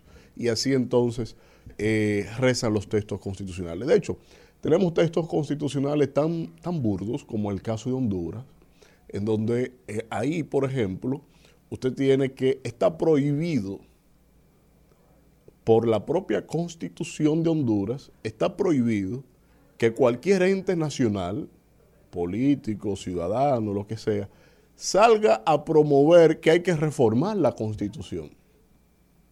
Y cuando usted ve que eso está así, es decir, no es solo que esté prohibida la, eh, de salir a decir que, está, que hay que reformar la constitución, sino que la propia constitución establece penas, se va, se va a lo procesal la constitución de Honduras establece penas y tipifica como delito contra la patria aquel que pregone la reforma constitucional. Una cosa que cuando usted ve y cuando lo vamos a la práctica, Honduras es uno de los países más pobres de la región. ¿Y por qué está así? Si entonces quienes conforman la, la élite política partidaria de esa nación, la mayoría, casi todos, son grandes hacendados económicos. Celaya, un potentado, en, no crea que Celaya eh, eh, tiene los orígenes de Lula da Silva, por ejemplo. Entonces, ahí, cuando tú ves la naturaleza de que unos pocos tienen un status quo, es porque entre ellos mismos lo que buscan es, es promover que no se consolide un liderazgo y que los intereses de los Estados Unidos en las inversiones que tienen sobre esa nación en el estatus quo militar de esa nación, eh, se llegó a un pacto un día, décadas atrás, Ese pacto se estableció, se, reflejó en la Constitución y a eso nadie lo podía mover. Oigan eso, no el soberano. Resultante, uno de los países más pobres de la región, más desigual, sin mayor capacidad de inclusive eh, promover, pregonar sus mejoras como nación, como soberano. Es decir, se le prohíbe al pueblo opinar sobre su propia constitución. Una cosa aberrante. Entonces, aquí en República Dominicana no hemos escapado a eso también.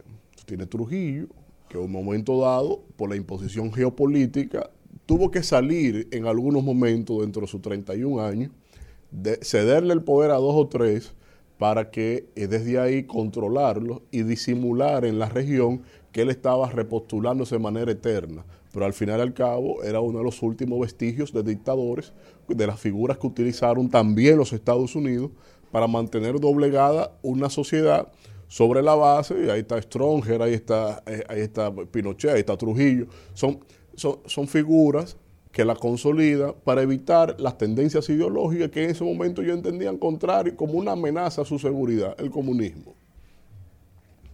Entonces, ¿qué pasa aquí? ¿Es República Dominicana antirreeleccionista? No, no lo es.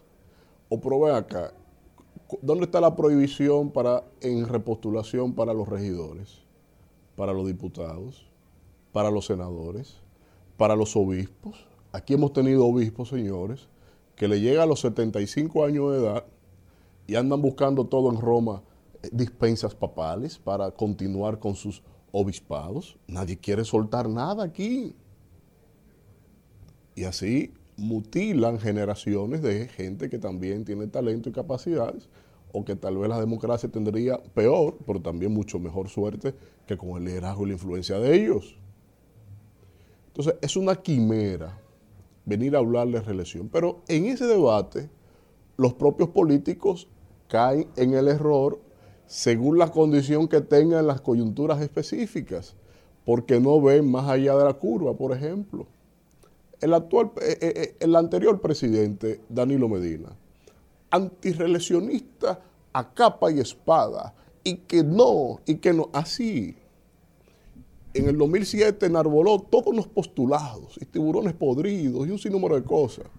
Y cuando eh, le tocó, lo primero que hizo fue igualar el PLD al PRD de Miguel Vargas, negociando y transgrediendo el, el, orden constitucional y modificando una constitución, repostulándose sobre esa modificación, cuando en el texto constitucional que él juró le prohibía, es decir, tenía vigencia, como si fuera transicional el artículo, tenía vigencia hasta el año en el cual fue elegido, no podía repostularse. ¿Y dónde fue esa repostulación? ¿De dónde surgió? de un pacto del PRD de Miguel Vargas con Leonel Fernández, enarbolando los principios antirrelacionistas de Peña. Ah, y fue el primero que se transó a cambio la Cancillería Dominicana con, con Danilo Medina para que Danilo se repostulara. Ustedes están viendo la, inco la incoherencia de los políticos. Ah, pero también pasa con, Miguel, con, con Luis Abinader mientras fue aspirante en oposición, no a la repostulación, no a la reelección, que no, que el dispendio, que la corrupción, esa es la génesis de la corrupción en la política dominicana, etcétera, etcétera. Ah, no, que ahora la constitución se lo permite, que no tiene que modificarla. Ah, en que entonces tus principios con respecto a la repostulación es circunstancial. Primero, que tú seas opositor o oficialista pero también es circunstancial al hecho en sí de que la constitución te lo viabilice o no. Tú no tienes como político una definición sobre el particular, no la tienes, sino que entonces que entra en la estratagema de el silencio, que no he decidido, que vamos a ver, que, postura, que, que más adelante. Y, pero el prontuario de tus expresiones, de tus opiniones sobre ese tema hacia atrás, es totalmente contrario a lo que tú vas a hacer ahora. Entonces, es curioso. pero al final y al cabo, eh, quien se desprende de la verdadera, eh, del verdadero valor de haber fortalecido la democracia es el propio pueblo. Yo, si me preguntan a mí, yo soy un reeleccionista a carta y espada. ¿Por qué? Yo prefiero el siguiente modelo democrático y ahí concluyo. Yo prefiero un, un poder de repostulación ilimitado porque es el pueblo que me va a entrar o me va a sacar del poder. No soy yo, no, no- es, mi voluntad. Condicionado a que cada año ante el Congreso Nacional, como presidente de la nación, yo haga verdaderas rendiciones de cuentas como hacen los sistemas parlamentarios. No enunciado de qué hizo mi gobierno, qué es lo que hacen los presidentes al día de hoy. No hay rendición de cuentas aquí. Usted deposita qué hizo y ya listo, y da un discurso magnánimo y de ahí se va. No. En los sistemas parlamentarios, todo, se arma un debate, se proyecta un debate a la nación donde la oposición y los aliados le enrostran a usted, pero usted hizo esto y explique esto y por qué no. Y el presidente tiene que rendir cuentas. Y si hay convencimiento en el electorado, en la población, que es el soberano, continúe o sálgase de ahí. Yo creo en eso. En un sistema político que tenga verdaderas rendiciones de cuentas y que nos dejemos de esa quimera de estar reformando constitución por coyunturas, que al final lo que evidencia es una inestabilidad en y unas condiciones que solo benefician a los que tienen un predominio político en el status quo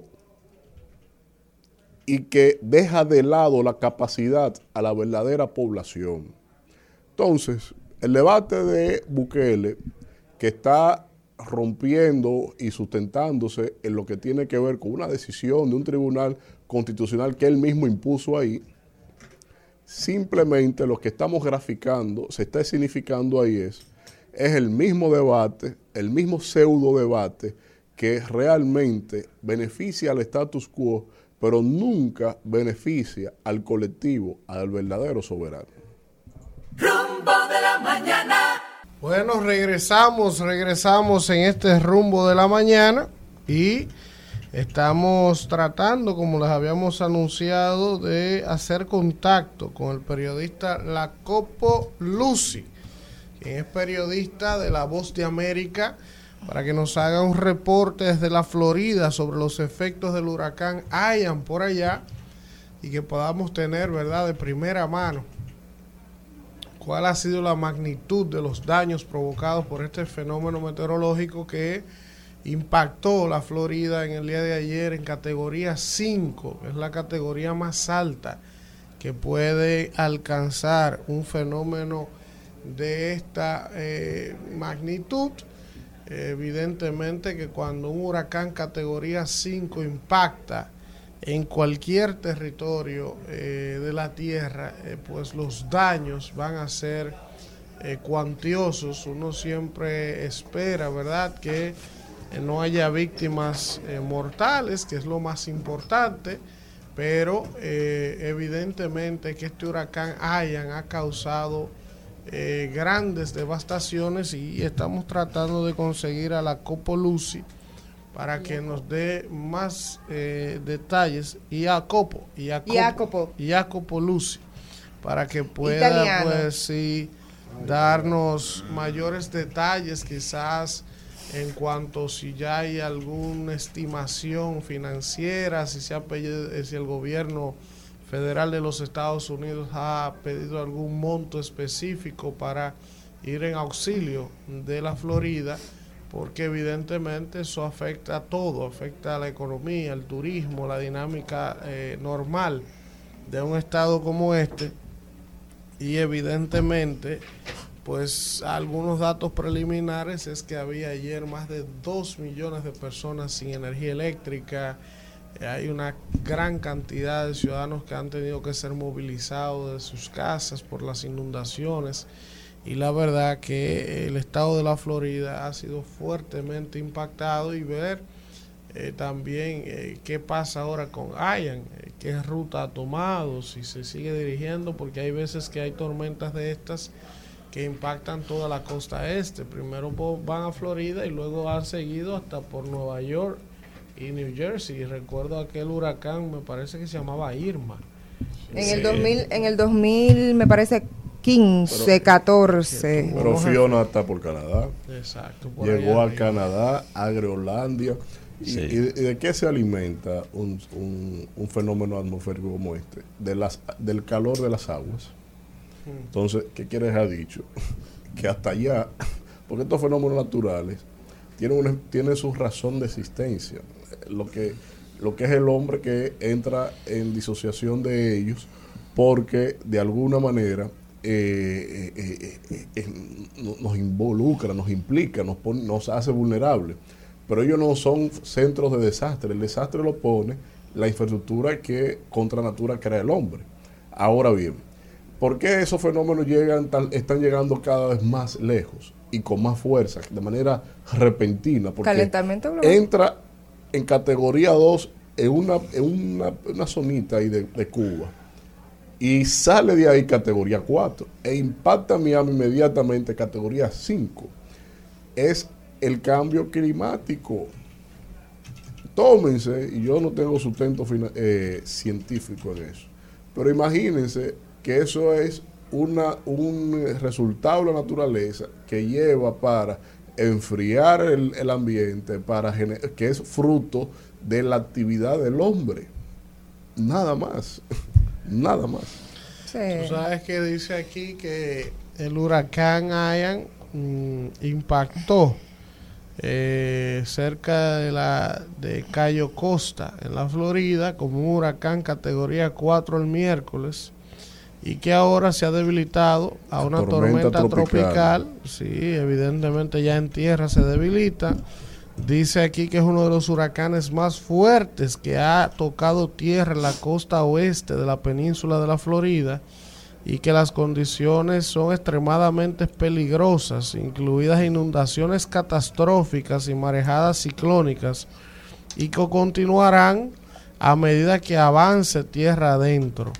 Eh, entonces la verdad que este huracán, y dice por aquí el FEMA, que es la agencia, ¿verdad? La Sí. Agencia Federal de Desastres, como viene siendo algo como el COE acá. Así es. Pues el FEMA ha dicho que eh, la Florida ha sido el más afectado Una pena. por este impacto del huracán Ian. Ellos dicen que, eh, dice por aquí, que sabemos que hubo una marejada ciclónica significativa y sabemos que su sistema de agua está afectado y nos hemos enfocado en este momento en conseguir equipos de búsqueda y rescate eh, que han quedado fuera de las 4 de la mañana para entrar a esa área e identificar quién podría estar necesitando ayuda. Esa es solo un área y se saben de otras áreas a lo largo de la costa occidental que tuvieron un impacto significativo. Sí. Eh, dicen ellos que no, eh, no pueden cuantificar todavía la cantidad de daño que ha causado el huracán, pero puedo decirles que esto va a ser catastrófico, ha dicho eh, el FEMA, así que ya Don, ustedes saben. don Elvin Castillo y Nieves.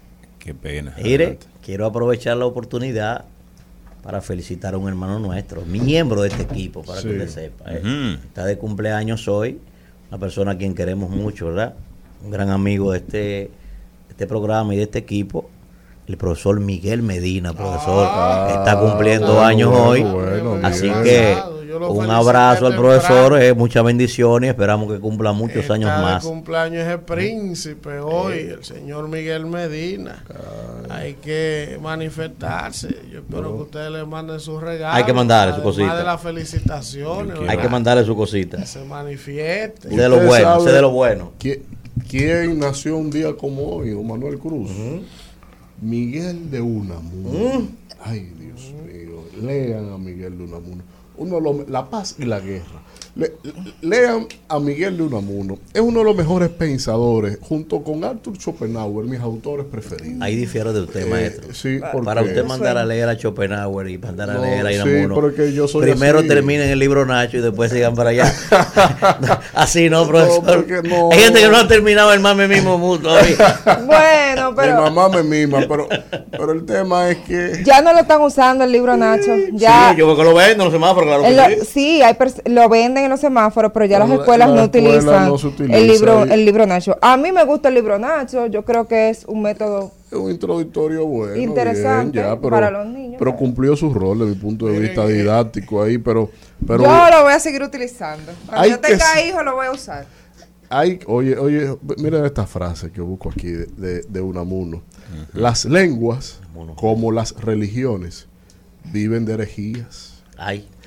Existe gente que está tan llena de sentido común que no le queda más que un pequeño rincón para el sentido propio. Es verdad. Ay, ay, ay, ay. La envidia. Yo lo diría al revés. Ajá, sí. Yo diría que mucha gente vive lleno de sentido propio, que nada más tiene un espacito para el sentido común.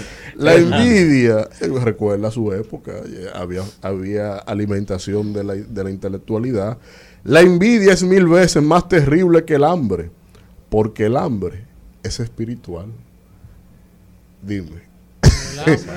¿Cómo fue? Que la envidia es, Es mil veces más terrible que el hambre, porque el hambre es espiritual.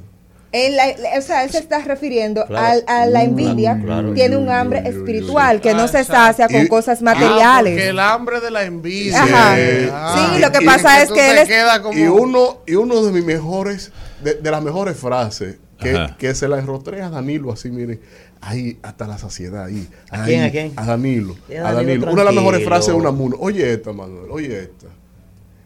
A menor nivel de pensamiento, mayor actitud tiránica. Claro. Dime. Rumbo de la mañana. Bueno, señores, miren, eh, hablábamos más temprano, hablábamos más temprano de que se han aprobado en el Congreso de la República en sesiones consecutivas el presupuesto complementario del año 2022. Sí. La pieza ya fue convertida en ley. Y se, eh, y se depositó el proyecto de presupuesto 2023 también ya. pasará al Poder Ejecutivo. Dice aquí que ocho in- instituciones serán beneficiadas con nuevas partidas Qué bueno. presupuesto complementario. Y dice aquí que las ocho instituciones que serán beneficiadas con nuevas partidas son el Ministerio Público. Superior de Ciencia y Tecnología, el AMESIC, con una transferencia que asciende a 173 millones de pesos, el Ministerio de Economía, eh, también dice aquí eh, que entre otras instituciones, bueno, solo habla de la MESI eh, y solo habla aquí Esperamos que en ese, Economía. esperamos que tanto en el presupuesto complementario como en el presupuesto general de la nación para el próximo año se le triplique el presupuesto al Ministerio Público, porque no podemos querer justicia sin Miren. tener un peso para ejercerla. Ya tenemos en la línea a Jacopo Luzzi, quien es periodista eh, de La Voz de América. Un honor y un privilegio, Jacopo, de que puedas hacernos un reporte en directo desde la Florida para conocer los impactos devastadores de este huracán Ian que les ha impactado por allá. Buenos días y bienvenido al rumbo de la mañana, Jacopo.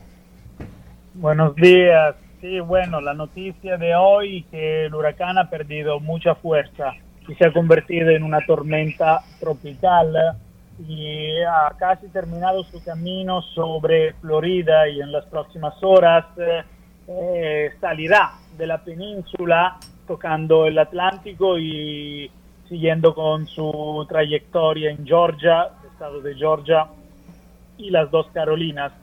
Pero bueno, eh, Tampa donde me encuentro amanece sin lluvia, aún viento, pero una ciudad que ha evitado los daños peores, sobre todo porque el huracán ha tocado tierra a 150 kilómetros sur, en Fort Myers, a pesar que el huracán era masivo y entonces aquí hemos vivido el impacto del huracán.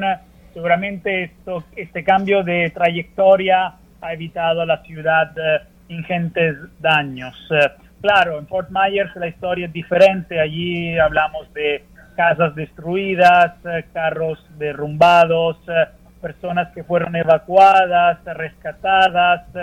hemos visto casas flotar debido al agua que ha llegado dentro dentro tierra y marejadas que prácticamente han destruido la ciudad de Fort Myers. Eh, Jacopo, ¿hay algún dato preliminar de, eh, la cuantiosidad de los daños? Por ejemplo, en esa zona de Fort Myers, que fue la zona más afectada, ¿se ha podido el FEMA establecer algún paquete de ayuda o de rescate? Bueno, esto ya sí lo había establecido también antes que el huracán eh, impactara la zona. Ya fe- la FEMA se está moviendo, el gobierno de Florida igual, Washington también eh, tiene un plan.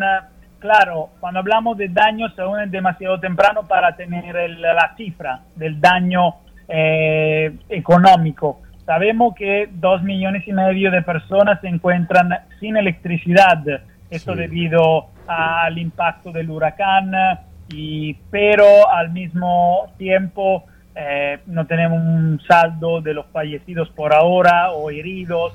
Sabemos que muchas personas fueron rescatadas, esto sí, y que a veces eh, los socorristas no pudieron intervenir porque era demasiado peligroso. Sabemos de 23 eh, eh, migrantes cubanos que desaparecieron en un barco que se encontró involucrado en el medio del huracán, pero es una, cuest- una situación bastante fluida y en las próximas horas vamos a tener un cuadro más claro. Eh, un placer saludarte. Mira, mucho se vio en función a las inundaciones, eh, sobre todo grandes olas de 8, 10 pies de altura y el, y el, y el mar literalmente entrando hacia las calles. Eh, ¿Qué afectó más a prima fase? ¿Los vientos o las inundaciones y, eh, la, y la entrada del mar hacia las calles?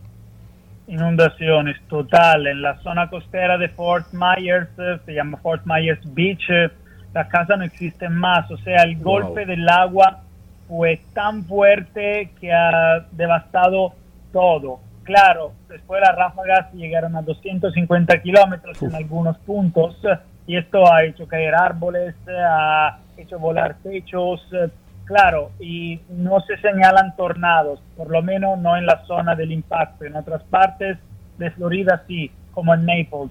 Pero ah, sí, el agua fue la cosa que ha causado más daños, la lluvia, pero el mar, el peligro número uno. Jacopo, y esas imágenes que vimos, que creo que fue más en la zona donde estás de Tampa, que el mar como que se replegó. ¿Qué pasó allí y ya si volvió a la normalidad? Vimos mucha gente, incluso la- los noticieros y todo, y las autoridades advirtiéndole no se metan a esa zona porque puede haber un tsunami o puede regresar en cualquier Ajá. momento. Y la gente como quiera entraba. ¿Qué pasó exactamente allí y si ya ha vuelto el mar a la normalidad en esa área que pudimos ver? Eh, sí, es un fenómeno que hemos podido ver en la bahía de Tampa, pero al final eh, no, no ocurrió un tsunami. O sea, esta agua se había retirado y debido al huracán es un fenómeno que a menudo pasa, este retiro del agua debido a la presión, a la fuerza centrífuga del huracán que, y después le libera el agua cuando, toca tierra. No hemos visto el agua que volvió casi a la normalidad, pero ayer se hablaba de como 10 metros de agua que se había retirado. Por eso la policía estaba sacando a la gente porque era peligroso y el peligro tsunami era real. Nosotros también estábamos en la playa de, de Tampa y hemos tenido que irnos porque era demasiado peligroso este fenómeno. Pero al final eh, no pasó nada y eso es una buena noticia. Bueno, pues muchísimas gracias, Jacopo Lucy, periodista de la cadena hermana La Voz de América desde la Florida, por este importante reporte y gracias para de parte del equipo del Rumbo de la Mañana en República Dominicana, Jacopo. Un gusto. Buenos días. Rumbo de la mañana. Bueno, regresamos en este rumbo de la mañana y vamos con el comentario del señor del PRM, Delvi Santos. Muchísimas gracias, es un honor compartir con nuestra gente a propósito de la entrevista que tuvimos ayer con doña Margarita Cedeño. Dice un amigo de que viuda Fernández. un, un amigo, amén, un amigo comunicador que de verdad es tan ocurrente y se le ocurren, se le, le salen ese tipo de cosas. Y lo digo a propósito de que hemos tenido un gran feedback. Ha habido muchos reportes de audiencia de esa gran entrevista que realizamos ayer. Gracias a los que están conectados con nosotros. El superintendente de bancos, don Alejandro Fernández W., ha salido al frente a propósito de situaciones que han venido afectando durante muchos años a la República Dominicana y que la superintendencia de bancos se hacía la ciega, sorda y muda, que no le daba aquiescencia, que los reglamentos no les facultaban, que lo de ello es el sistema financiero regulado o no regulado, todo eso se decía. Bueno, ojalá que no sea una intromisión y si es una intromisión, bien intrometido el superintendente, porque alguien tenía que dar la cara frente a, lo que está ocurriendo, ya que el Ministerio Público ve como bueno y válido que un carajuete venga a un medio de comunicación, te quite un millón de pesos y te diga que el premio tal va a salir en la tarde. Que te diga que en, en Cotuí hay unos terrenos y que esos son de tus ancestros y que le dé un dineral. Que otro se invente que te va a dar carros a 500 pesos y que tú vas a ir al muelle de Jaina a verificar y tú vas a escoger el tuyo y después comprobaste que los carros nada tienen que ver con eso y te ganan un dineral y que luego Organogol, que Telesfree, que tantas cosas que se inventa esta gente para vivir del cuento. La superintendencia de bancos, al abordar el tema de mantequilla, el nuevo eh, redentor de Sabana Grande de Boyá, allá en la empobrecida provincia Monteplata. Y no es coincidencia que sea en Monteplata, porque la pobreza es compañera inseparable de la ignorancia. O sea, ellas dos andan juntas. Donde hay pobreza, hay ignorancia. Requisito sine qua non para lo, lo que no quiere decir que ser ignorante es una, eh, una situación imprescindible a raíz de ser pobre. O sea, usted puede ser pobre o, o tener carencias materiales y emprender para rebasar de la ignorancia. Lo que lamentablemente no ocurre en muchas mentes, porque además de ignorancia, hay elevados grados de vagancia, hay holgazanería, y entonces esa holgazanería, ciertos segmentos de la población la acompañan de una avaricia inquebrantable. Yo no quiero de que levantarme de 8 a 5 a trabajarle a quién.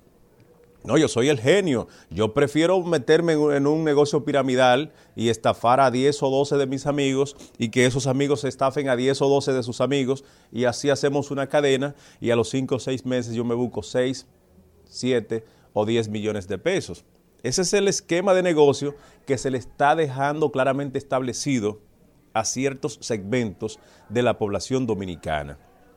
Y en las zonas francas de este país, señores, en los hoteles, en todos los espacios numerosos en términos laborales, hay verdugos ahí que se constituyen también en genios y se inventan sus pequeños negocios piramidales, aquellos que hacen SAN y cuando concluye el mes en que hay que pagarle a uno de los principales acreedores, alzó el vuelo y se fue y le robó a 700, 800 o 900 empleados esto es, un, eh, es a diestra y siniestra que están las estafas en este país. Desafortunadamente, yo creo que si no es por ley, alguien tenía que dar la cara. El Ministerio Público se ha hecho de la vista gorda, ¿eh? Yo creo que la Procuraduría General de la República debió dar como ejemplo, por ejemplo, el siguiente, mandar a buscar preso a estos tigres que van a los medios de comunicación a ofrecer premios. Y ellos saben directamente a quiénes me refiero. Eso es una estafa.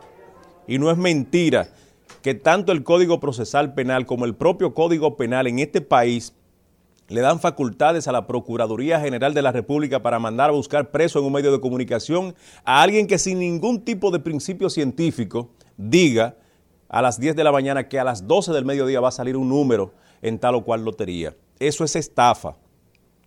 Eso es abusar de gente cuya ignorancia también lo convierte en, en avaro.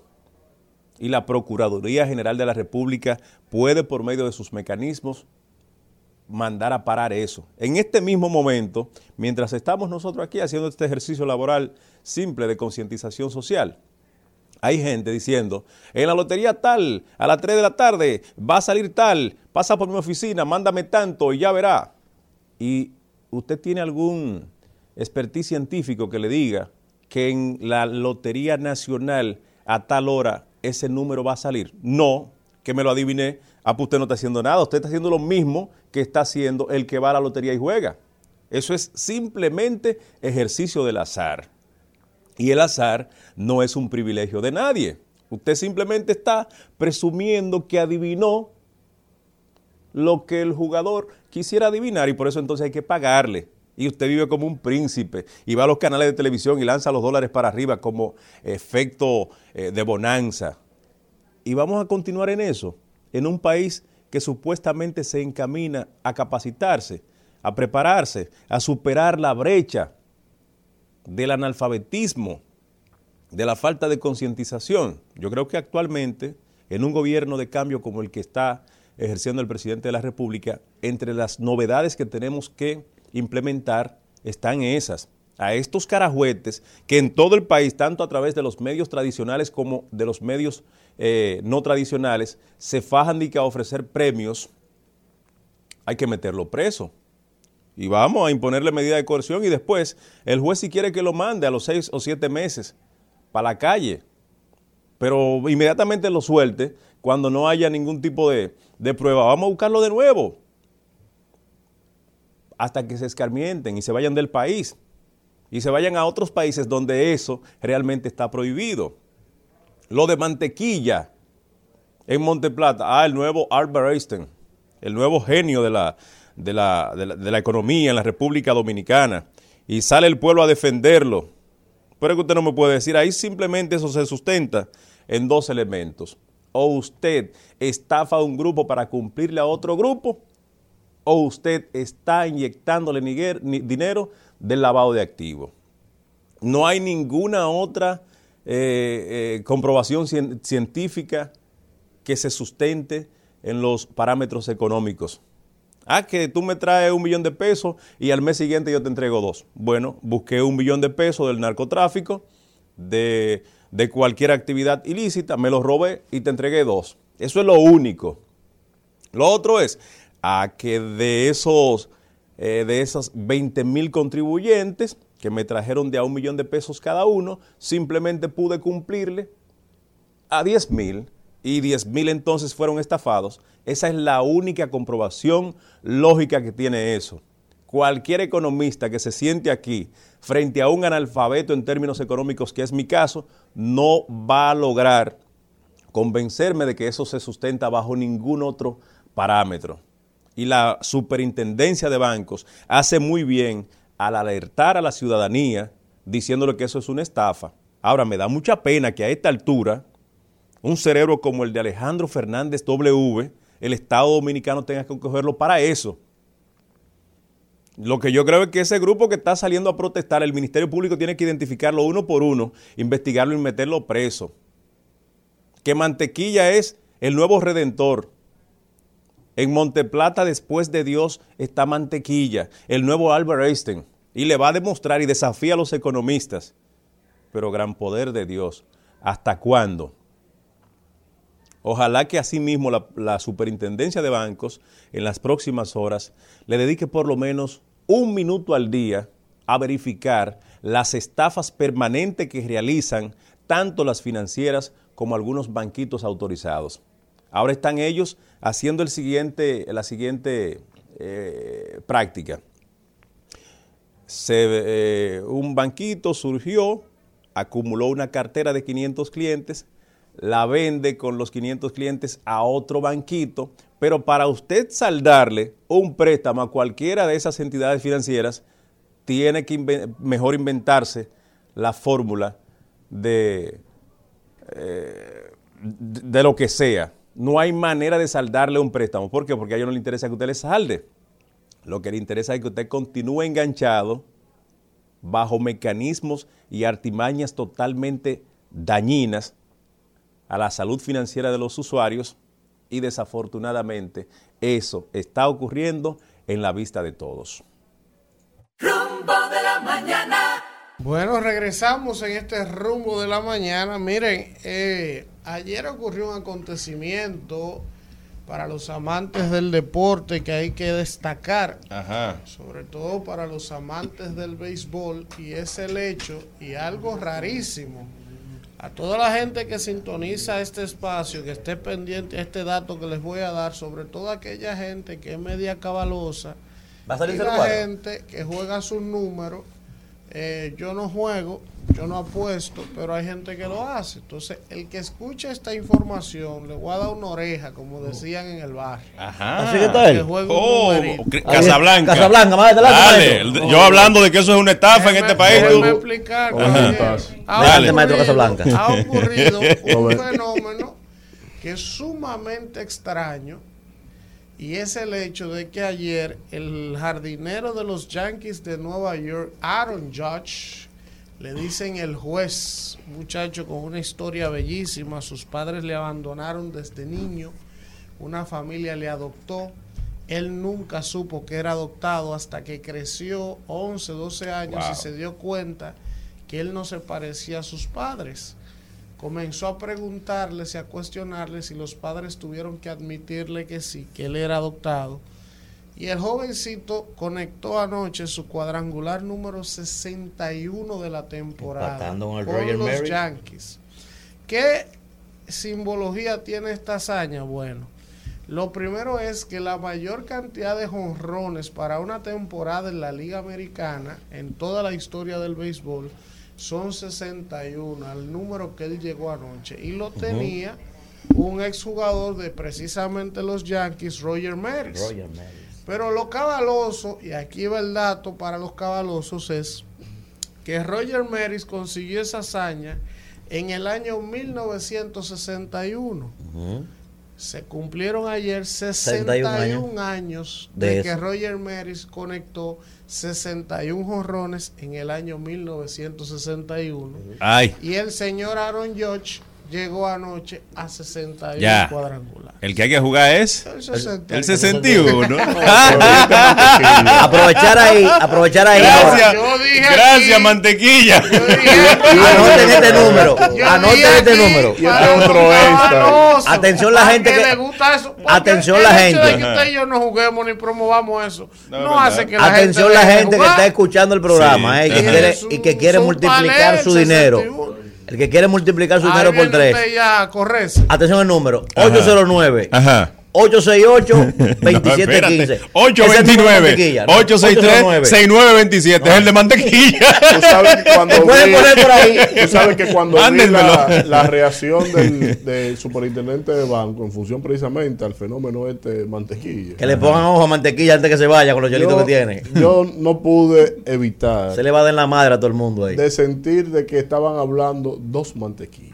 Dos, ¿cómo es? Dos mantequillas. Suave, profesor. ¿Cómo así? Uno con quitando el dinero a los pobres y otro también quitando A propósito, ayer uno de San Juan A habló. propósito del un salario. mantequilla de San Juan habló. que del salario de él y de la y del asistente quedaron igualitos. El debate se cerró ahí. Eso. No, porque está por encima de Ya No, ese ah, tema lo perdón, superamos. Aquí hubo un superintendente que, que lo sacaron, Sí. pero no cambiaron el salario. Ni también a los que junto con el superintendente de electricidad anterior Bien, bien. se subieron el salario. Siguen ahí todo. Al final fue todo propaganda. Vamos a jugar el Miren, 61. señores, Y todo quedó ahí. Otro dato. Felicidades a los mantequillas. Otro dato importante. Ustedes Sí. saben Ajá. que cuando Aaron George llegó, el jardinero de los Yankees, a 60 jonrones, que estaba a uno de empatar, y ahora toda la expectativa está en cuando logre romper el ¿Y cuánto récord. queda? No son quedan como tres juegos, ¿no? Lo que queden, tiene chance de romper el récord. presión es ahora, Entonces, maestro. ¿qué pasa? Yo creo que él lo va a romper. Porque el que da 61 Ese batea ese, el es tipo, una sí. bestia. Entonces, Claro. oigan lo que, di- lo que habían dicho antes de él lograr el de anoche. Sí. Valoraron la pelota en 2 millones de dólares. Sí. De- del jonrón que empatara. O sea. Sí. dijeron cuando él llegó a 60, analistas, digo, el que capture la pelota del cuadrangular 61 para empatar con Roger Mary.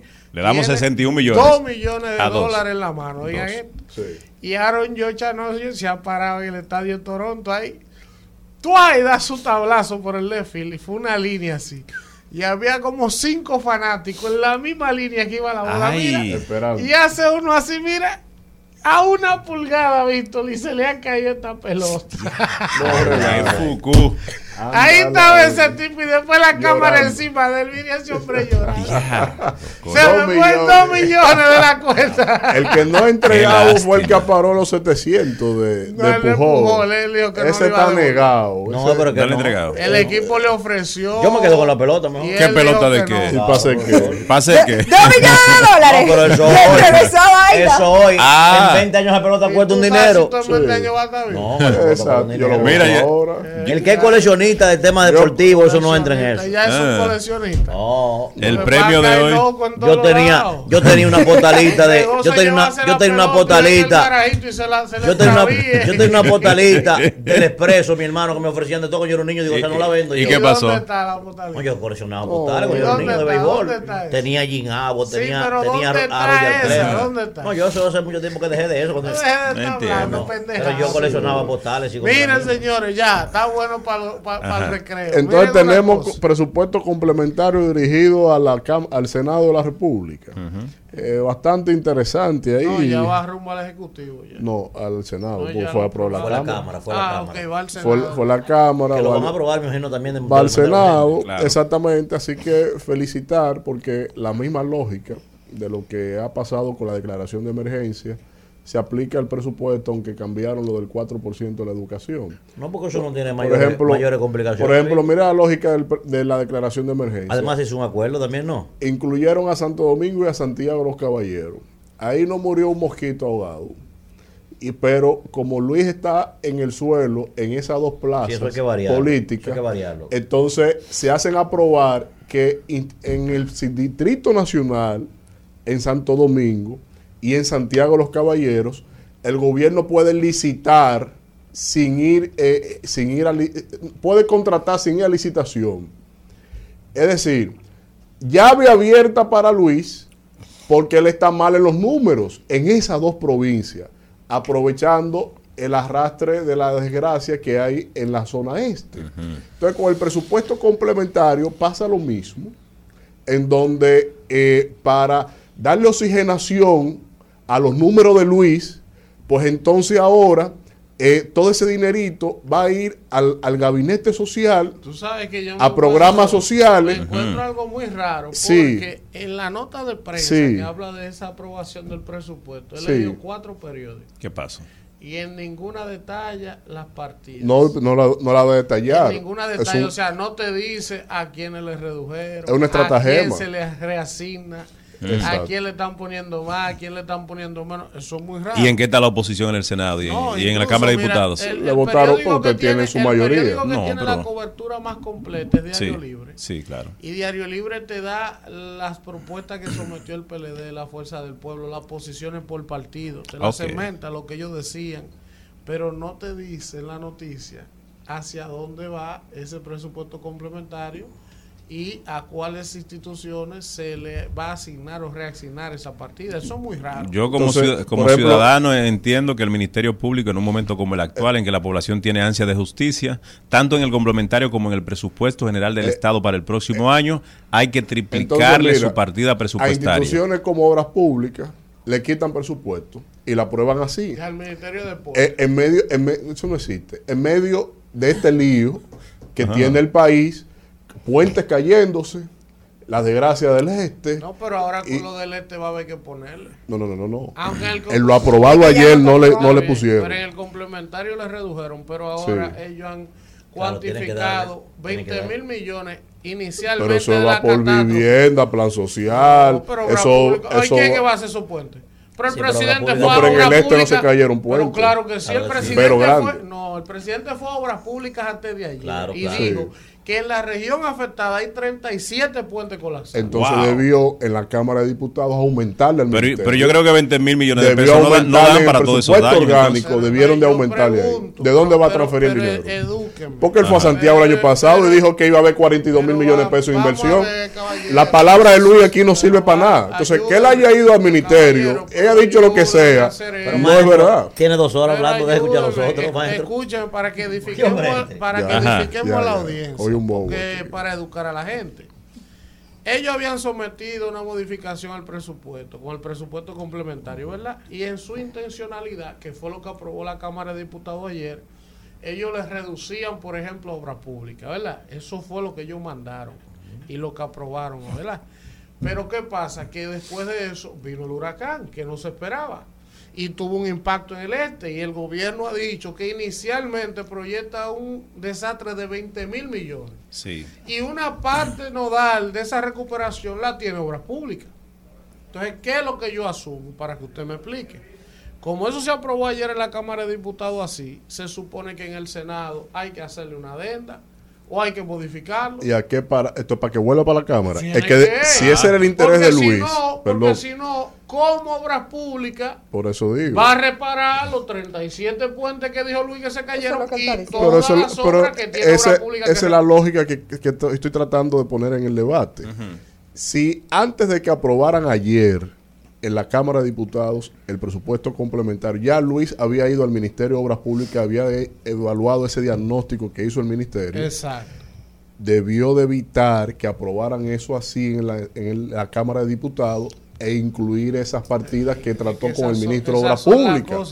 no. Porque entonces, Pero esa es si, en el. Senado lo, lo modifican, Tiene que volver a la Cámara. atrás. Tiene que volver a la Cámara. Y esto va a seguir en sí. un vaivén. Entonces, es lo mismo. Pero, el maestro, tema de la planificación de este maestro, gobierno. Si ese caballero acaba de decirle a usted Ujú. ahora mismo que en cinco periódicos que ha leído no, no hay detalles de cómo de cuáles son las partidas, a quién se le quitan, a quién se le asignan, ¿cómo te asume que aprobaron eso? Ah, pero usted no ve las actas de la Cámara de Diputados de ayer. Yo no la he visto. Ah, pues entonces, por eso que le estoy Por el- diciendo. sí, porque las las son actas ya 3 están mil millones de pesos que le están quitando. Ah, pues yo estoy llamando a este tener- debate van a tener que asignarle del- dinero, del ilusionismo. No. Van a tener que asignar dinero a obras públicas como Usted quiera. tiene que asignarle, por lo que le he dicho. por Aunque- eso pongo exactamente ese tema al Yo le doy crédito a la palabra del presidente y a sus técnicos que le acompañan. Sin embargo, desde que dijo en el Ministerio de Obras Públicas y Comunicaciones que los daños ocasionados por el huracán Fiona en el país se redondean aproximadamente en 20, ahora, la evaluación en de 20 ahora. mil millones de pesos. Yo entendí que el presidente y su equipo se quedaron de manera muy austera. Hasta Porque ahora, yo maestro, creo, hasta ahora. yo creo que hay daños que superan los 20 mil No, millones el de propio pesos. presidente dijo que en el sector, por ejemplo, agrícola, todavía no han logrado Ah, generar un, medir un impacto. Ah, inicial. Pero yo he dicho que ahora, 20 mil millones, la ley de presupuesto se establece que se debe tener en un 0.5% del presupuesto de la nación para eh, lo que es eh, enfrentar gastos por desastres naturales. Entonces, cuando tú ves los 20 mil millones del presupuesto de, 800, de casi de 900 mil millones de pesos, entonces se está yendo prácticamente casi la mitad de ese presupuesto. Yo creo que los establecido 20 ahí. mil millones de pesos contemplados previamente se van casi casi en la reparación y terminación de las viviendas que lamentablemente fueron afectadas señores, en Higüey. Atomayor y Samaná. Hay una denuncia que nos llega por acá Ajá. de los internos, los médicos internos del Gautier. El Salvador Gautier. Salvador Gautier quejándose de las condiciones en las que están las habitaciones, donde están los médicos internos. Ellos se quejan. Es Dicen, terrible. Como nosotros somos de la UA, nos Sí, tienen como perros, es la cama terrible. con puya, los asuntos. Es Entonces, usted visita una residencia médica de una universidad privada y eso da gusto. Ah, Entonces- ¿quién ¿Quiénes están en Sedima? Entonces, Averigua. Los de la UAS no entran a Sedimán. Ah. No, es de verdad. No, no es ¿Es mentira. verdad? No es, no es mentira. Los de la UAS no entran a Sedimán Y ni no es entran a la Plaza de la Salud. No ¿Es estoy hablando por política. O sea, hay clasismo ahí también. Ahí hay clasismo. Hay clasismo. En la- hay clasismo, la carrera de derecho hay clasismo. Sí, sí, pero eso no es ahora. Hay no, no, No, no, no ahora no. diciendo de ahora. No, yo lo- siempre. Desde siempre. Hay clase, aquí el clasismo Mm. impera, señores. El linaje aquí impera. Claro. Entonces, ¿Cómo? a mí, en muchas oficinas de abogados de alto renombre, yo fui como para legal. eh, yo, iba así, muchachito de la UAS. A hacer pasantía. eh, a, a llevar currículo para ser paralegal. No. Y le decían que no, Y, lo más y- seguro. y siempre me negaban de la UAS. Bueno, bueno, bueno. Tú eres muy brillante, por eso te di la entrevista, pero es que tú estudias en la UAS. ¿Por Oh. qué? Porque ahí no hay contubernio. Entonces, en el Gautier, Entre por favor, clases. Mario Lama. La carrera medicina Wow. es lo ¿Eh? mismo. ¿Cómo es posible Es que más, los es lo mismo. eh, los- nuestros médicos, los que aspiran a ser médicos porque son pobres, hay que condenarlos a estar en Sí. condiciones inhumanas? Sí. Es ¿Eh? más, voy a decir una cosa una con, vaina. con re- Adelante. con relación a, a- a los médicos. Y, y lo, y lo sé porque Wow. me pasó a mí. Mi prima, Eves Priscila Pujol, se graduó con un 98.7 de la Universidad Autónoma de Santo Domingo. Ah, pero si y mi prima, y mi prima no obtuvo una beca, ¿eh? Mm. sacando uno de los mejores promedios de la Universidad Autónoma de Santo Domingo y sacando uno de los mejores promedios eh, cuando se matriculó para la especialidad en medicina. Pues mira que yo no sabía esos detalles. ¿no? difícil, oye. Es complicada la cosa. Entonces, en Sedimá y todos esos centros médicos de lujo, no hay forma de que los Unido, hagan los de pasantía. Pucamaima, los Sí.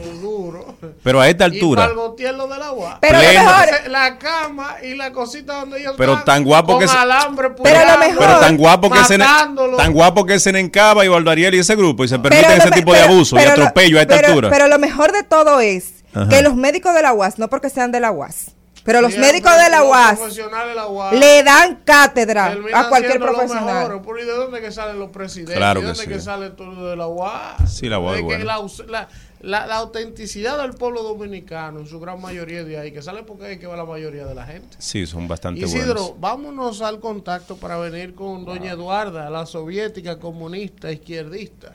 Rumbo de la mañana.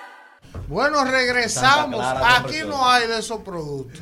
Aquí hay, aquí No, hay. no, de, de No, de esos- esa de no, esos de esa no. productos, de esa mezcla no. Esa no, es esa otra mezcla Sí, rara. sí, no, no, no. sí. no. Vaya- Es, es, di- es escaso, pero está bien. Vaya Discutimos por eso ahora. Vamos con el comentario de la soviética del rumbo de la mañana, comunista, prorrusa, pero le gustan los gringos. Eduardo Andújar. Muchas gracias, eh, Elvin. Me gustan las calles de Nueva York. y Sus bellos muchachos, por supuesto. Claro, claro, hay que decirlo. Miren, eh, chicos, ah, déjenme no desviarme aquí porque hay una conversación montada para leerla. Pero buenos días otra vez a toda la gente que mantiene su sintonía con nosotros. Esta mañana conversábamos un poquito de este anuncio que ha hecho el gobierno de la República Dominicana de la realización del décimo Censo Nacional de Población y Vivienda que se llevará a cabo entre el día 10 al 24 de noviembre del presente año y tendrá una erogación eh, de gastos según lo que eh, se puede se puede estilar de aproximadamente uno dos- unos 2.895 eh, 2.895 mil millones de pesos, es decir, casi 3 mil millones de pesos y tendrá eh, en estos días trabajando a unas 35 mil personas que ya fueron eh, de alguna forma convocadas para el reclutamiento. Pero mi comentario del día de hoy yo lo quiero enfocar a que la población conozca que es un censo. Eh, ¿Para qué se utilizan los censos? Porque creo que eh, fuera de la aprobación del presupuesto, fuera de que se anuncie como un, un gran logro que 35 mil personas van a tener trabajo durante este periodo, yo creo que esa no es la relevancia y yo creo que esa no es la importancia y creo tampoco, no creo tampoco que sea de lo que nosotros tengamos que discutir en la República Dominicana. Porque fíjense que los censos son la principal fuente de datos demográficos que tienen los países y ahí se condensa una eh, información o la mayor cantidad de información posible en torno a la- las poblaciones que tiene un país. Es decir, se describe eh, tanto de manera cuantitativa como, manera, como de manera cualitativa los aspectos demográficos de la población. Entonces, ¿para qué sirve el censo? Como base de análisis y evaluación demográfica, es decir, decir, ¿cuántos somos?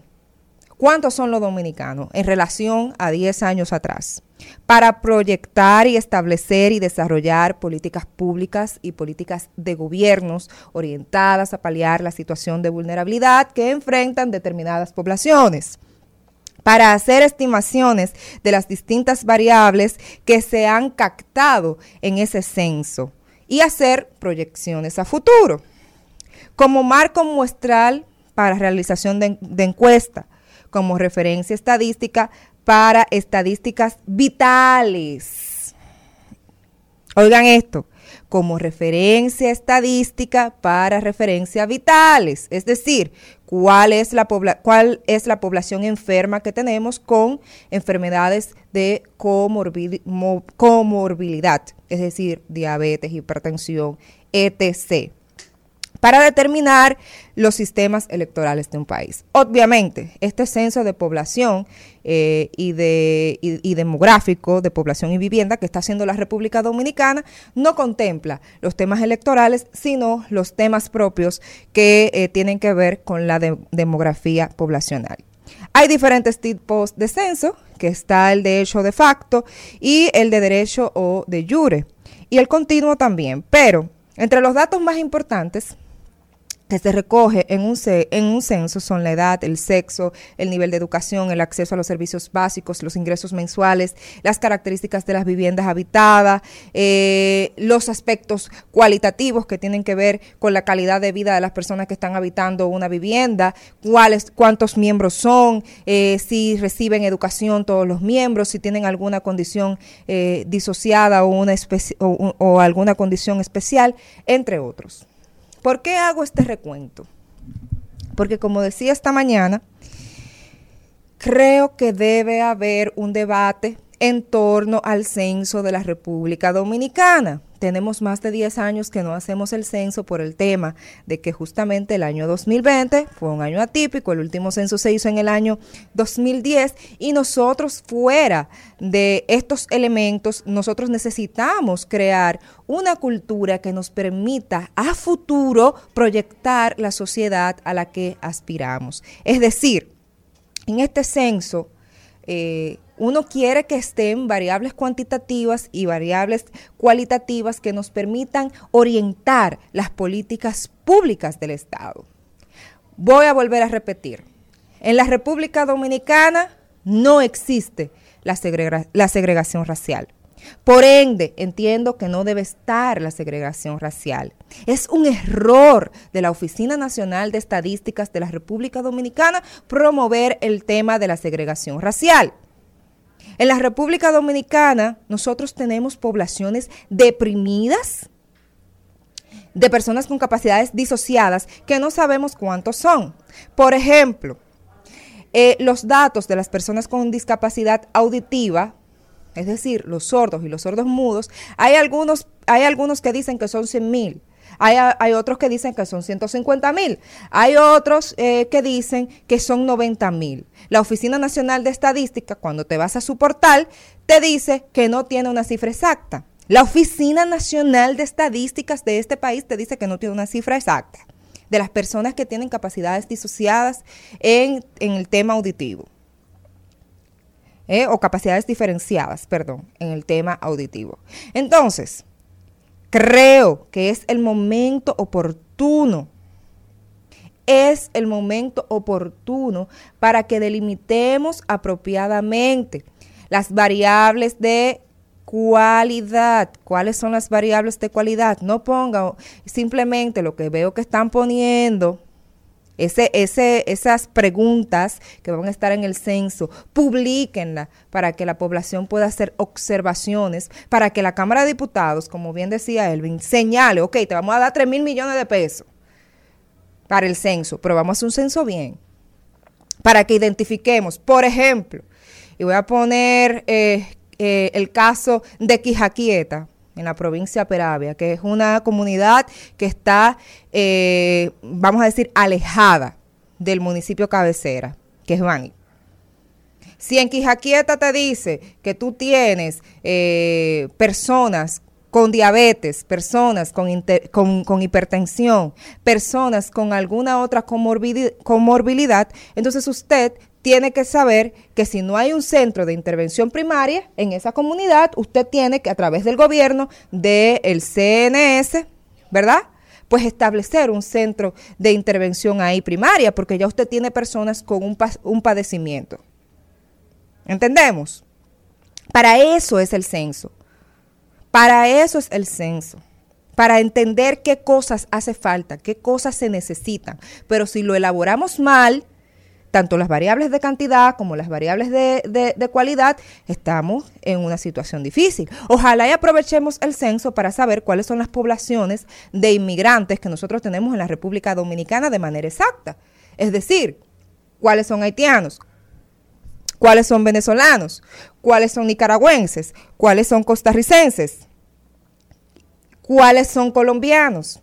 Identificar esas poblaciones, saber dónde están esas poblaciones, porque también se puede utilizar como un tema de seguridad nacional, de nosotros saber cuánto hay aquí que no son dominicanos. Entonces, todas estas cosas uno las puede realizar a través del censo. Por eso yo cuando veo como que lo están tomando tan a la ligera, me preocupo porque creo que no se está entendiendo eh, que más allá de que produce una movilidad, digamos, económica y una dinámica económica, porque va a movilizar 36 35 mil personas y hay una erogación de recursos importantes que va a tener repercusión en la compra de equipos, de materiales gastables, muy bien. Pero lo nodal aquí son los datos estadísticos que va a recoger. Nos va a permitir, por ejemplo, establecer políticas públicas de protección a grupos vulnerables. Si nosotros decimos, bueno, en la República Dominicana hay eh, 500 niños con síndrome del espectro autista en, eh, el grado 1, ya nosotros sabemos que son 500 los niños que están en el tema del padecimiento, del padecimiento del espectro autista en el grado 1, pero cada cosa debe estar tipificada, porque es que en la República Dominicana, ah, no, eh, capacidades disociadas, todas están en un mismo renglón y no hay una eh, diferenciación, no son las mismas necesidades. No son los mismos padecimientos, no son los mismos tipos de abordaje. Pero igual, también este censo te permite, bueno, madres solteras, ¿cuántas madres solteras hay en la República Dominicana? ¿Cuál es la situación? ¿Cómo es la vivienda? ¿Cuántas viviendas se, necesitan en la República Dominicana para suplir el déficit habi- habitacional que existe? O sea, son muchas variables, son muchas cosas que nosotros podemos extraer del censo. Y a mí me gustaría, y es eh, un llamado eh, humilde que hago, es que se pueda conocer que se den detalles de qué es lo que se pretende hacer, de cómo se pretende hacer, cuáles son las variables de cantidad, cuáles son las variables de calidad o de cualidad que nosotros vamos a estar eh, levantando en este próximo censo. Porque de este censo, no vamos a, tener un, un censo en 10 años más, es decir, en el 2030 o 2032, es que volvemos a tener un censo. Y yo creo que para proyectar a corto y mediano plazo es interesante que nosotros podamos tener un censo acabado en este, en este periodo que se ha destinado, que es del 14 al 24 de noviembre. Ojalá y las autoridades puedan sincerizarse con esto y ojalá se haga un amplio debate nacional y podamos nosotros entonces cumplir con las expectativas que tiene esta sociedad de cara al futuro. Rumbo de la mañana. Bueno, regresamos en este rumbo de la mañana y vamos a conversar con el director de Inespre, el señor Iván Hernández, que ha hecho un gran trabajo allí, ya lo destacamos el otro día. Sí. Y vamos a conversar con él a ver las provincias afectadas que ha estado haciendo el Inespre.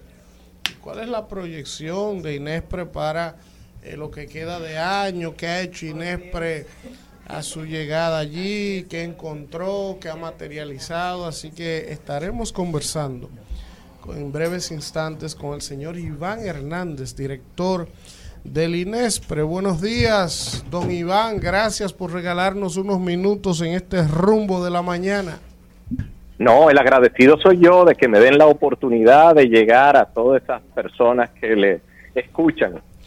Don Iván, el otro día, sin ánimos de adular, porque no es una característica peculiar en nuestra persona, pero resaltamos la labor que usted ha estado haciendo en el INESPRE, sobre todo muy bajo perfil, no tanto en los medios, pero se siente que el INESPRE ha rejuvenecido, que, que está, se siente el trabajo. Sí. Me gustaría iniciar, don Iván, que nos explicara un poco qué usted encontró allí al llegar y qué ha logrado hasta ahora en el INESPRE, qué, cuántos mercados ha activado, cómo es la logística, porque en realidad el trabajo se ha visto. Bueno, gracias primero por la oportunidad. A nuestra llegada a la institución, simplemente era una institución que no, eh, no, no funcionaba, no estaba operando a su capacidad y a lo que debía ser. Visto eso, nos pusimos en contacto eh, con compras y contrataciones, con el consultor jurídico del Poder Ejecutivo y pudimos ver que la ley 526-69 que crea la institución era una ley vigente, vigente y aún siendo del 69, más necesaria que nunca para poder intervenir y ver los mercados en esa peculiaridad de la pospandemia y luego con la eh, eh, guerra de Rusia y Ucrania.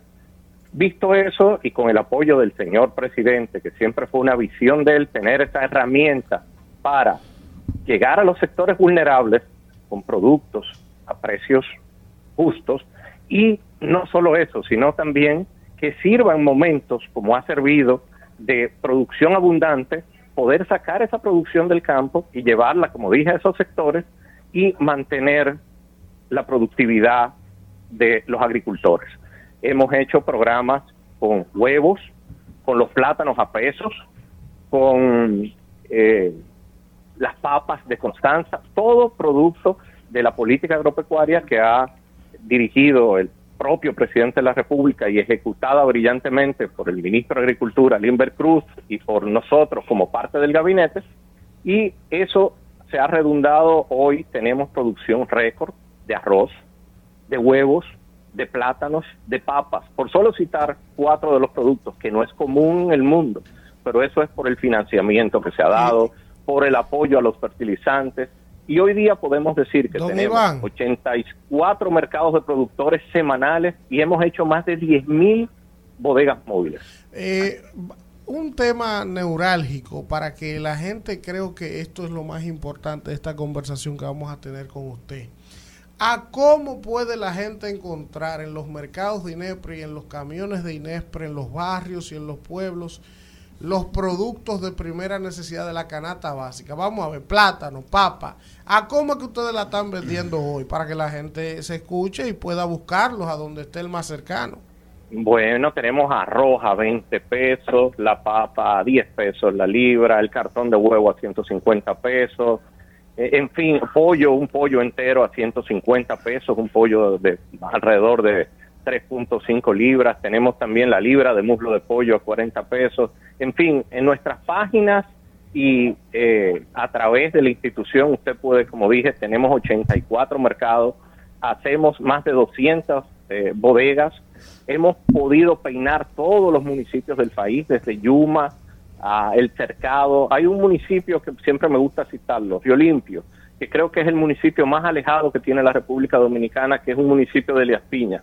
Allá también vamos de manera frecuente por instrucciones del señor presidente y no quiero dejar de destacar el programa de los supermercados, Aliméntate con Inés, que por primera vez en la historia se logra un acuerdo con el sector privado y en más de 180 supermercados, establecimientos, tenemos los jueves el combo de Inespre, que es un combo de unos mil pesos. Hay modalidades también de supermercados que eh, han decidido vender los productos de manera separada, por si usted no alcanza a tener los mil pesos, también tiene la oportunidad de comprar alguno de los productos que le interesa y eso está todos los jueves funcionando eh, de manera activa. Eh, con relación, don Iván, al tema del huracán, del impacto en la zona este, noreste, ¿qué ha hecho el INESPRE en esas provincias? ¿Cuál es el plan? ¿Cómo va el asunto por ahí? Bueno, como gobierno de verdad, como parte del gobierno, me siento muy honrado de pertenecer a un gabinete como el del presidente Luis Abinader y un hombre con una visión de equipo. de trabajo en equipo, que inmediatamente todavía eh, la tormenta golpeando la zona nos reunió y nos asignó funciones específicas a todos. No importa que no fuéramos de la defensa civil, que no fuéramos del COE, pero sí nos asignó esos, eh, esas funciones específicas. Y hoy podemos decir que prácticamente el total de la energía eléctrica está funcionando. Más del 50 a 60% del agua potable ha sido recuperada. Y nosotros como institución hemos llevado más de 19 mil raciones al día de hoy, hoy y contando. Eh, también hemos llevado unos 60 camiones adicionales a eso de alimentos crudos para poderlos repartir en toda la zona. Y estamos de manera activa eh, trabajando para llevar ese aliento y viendo cualquier producción como han sido de plátanos y unos cuantos productores que le hemos también tomado esa producción para que no la pierdan y a la vez llevarla a esos lugares que han sido bien afectados por, por la tormenta. Y como le dije, ha sido un trabajo en equipo de plan social, comedores económicos, nosotros, eh, el Instituto, eh, el Ministerio de la Vivienda, por solo citar algunos. Y las sedes no las quiero dejar de mencionar, ni la ni, ni donde está el amigo Wellington, también. eh, INAPA. Los acueductos. Don INAPA, Iván, exactamente. don Iván, un placer. Víctor Villanueva. Mire, la... Víctor, un gusto, el placer es mío. Gracias, gracias, de verdad. Y mire, la institución que usted encabeza, el INESPRE, está sustentada en la ley 526, que data del año 1969. ¿Usted en verdad cree que en siglo XXI, a 22 años del siglo XXI, eh, la naturaleza de esa institución se acopla lo que es la estabilización de precios actualmente en cuanto a, su, a las razones que le dieron origen en un momento dado? Creo no, estoy más que seguro, porque incluso la, al ser una ley especial, es una ley que no fue derogada con compras y contrataciones. Y eso le permite una agilidad al gobierno para adquirir en procesos abreviados esa, por ejemplo, producción abundante que hay en algún momento dado y poderla distribuir en los eh, barrios y en las zonas vulnerables.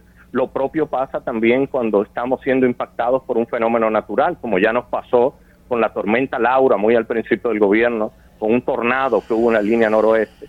Y por el gobierno tener esa herramienta y tener una institución como esa, que quiero destacar no es común en otros países, eh, porque Sí. hemos estado también trabajando con otros eh, países hermanos, incluso del Salvador, vinieron acá a vernos, visitaron recientemente a ver cómo funcionaba el INESPRE y por eso digo que las leyes no son perfectas, hay cosas que se pueden mejorar, pero sí es una ley que está vigente, es una ley que fue bien pensada, bien concebida.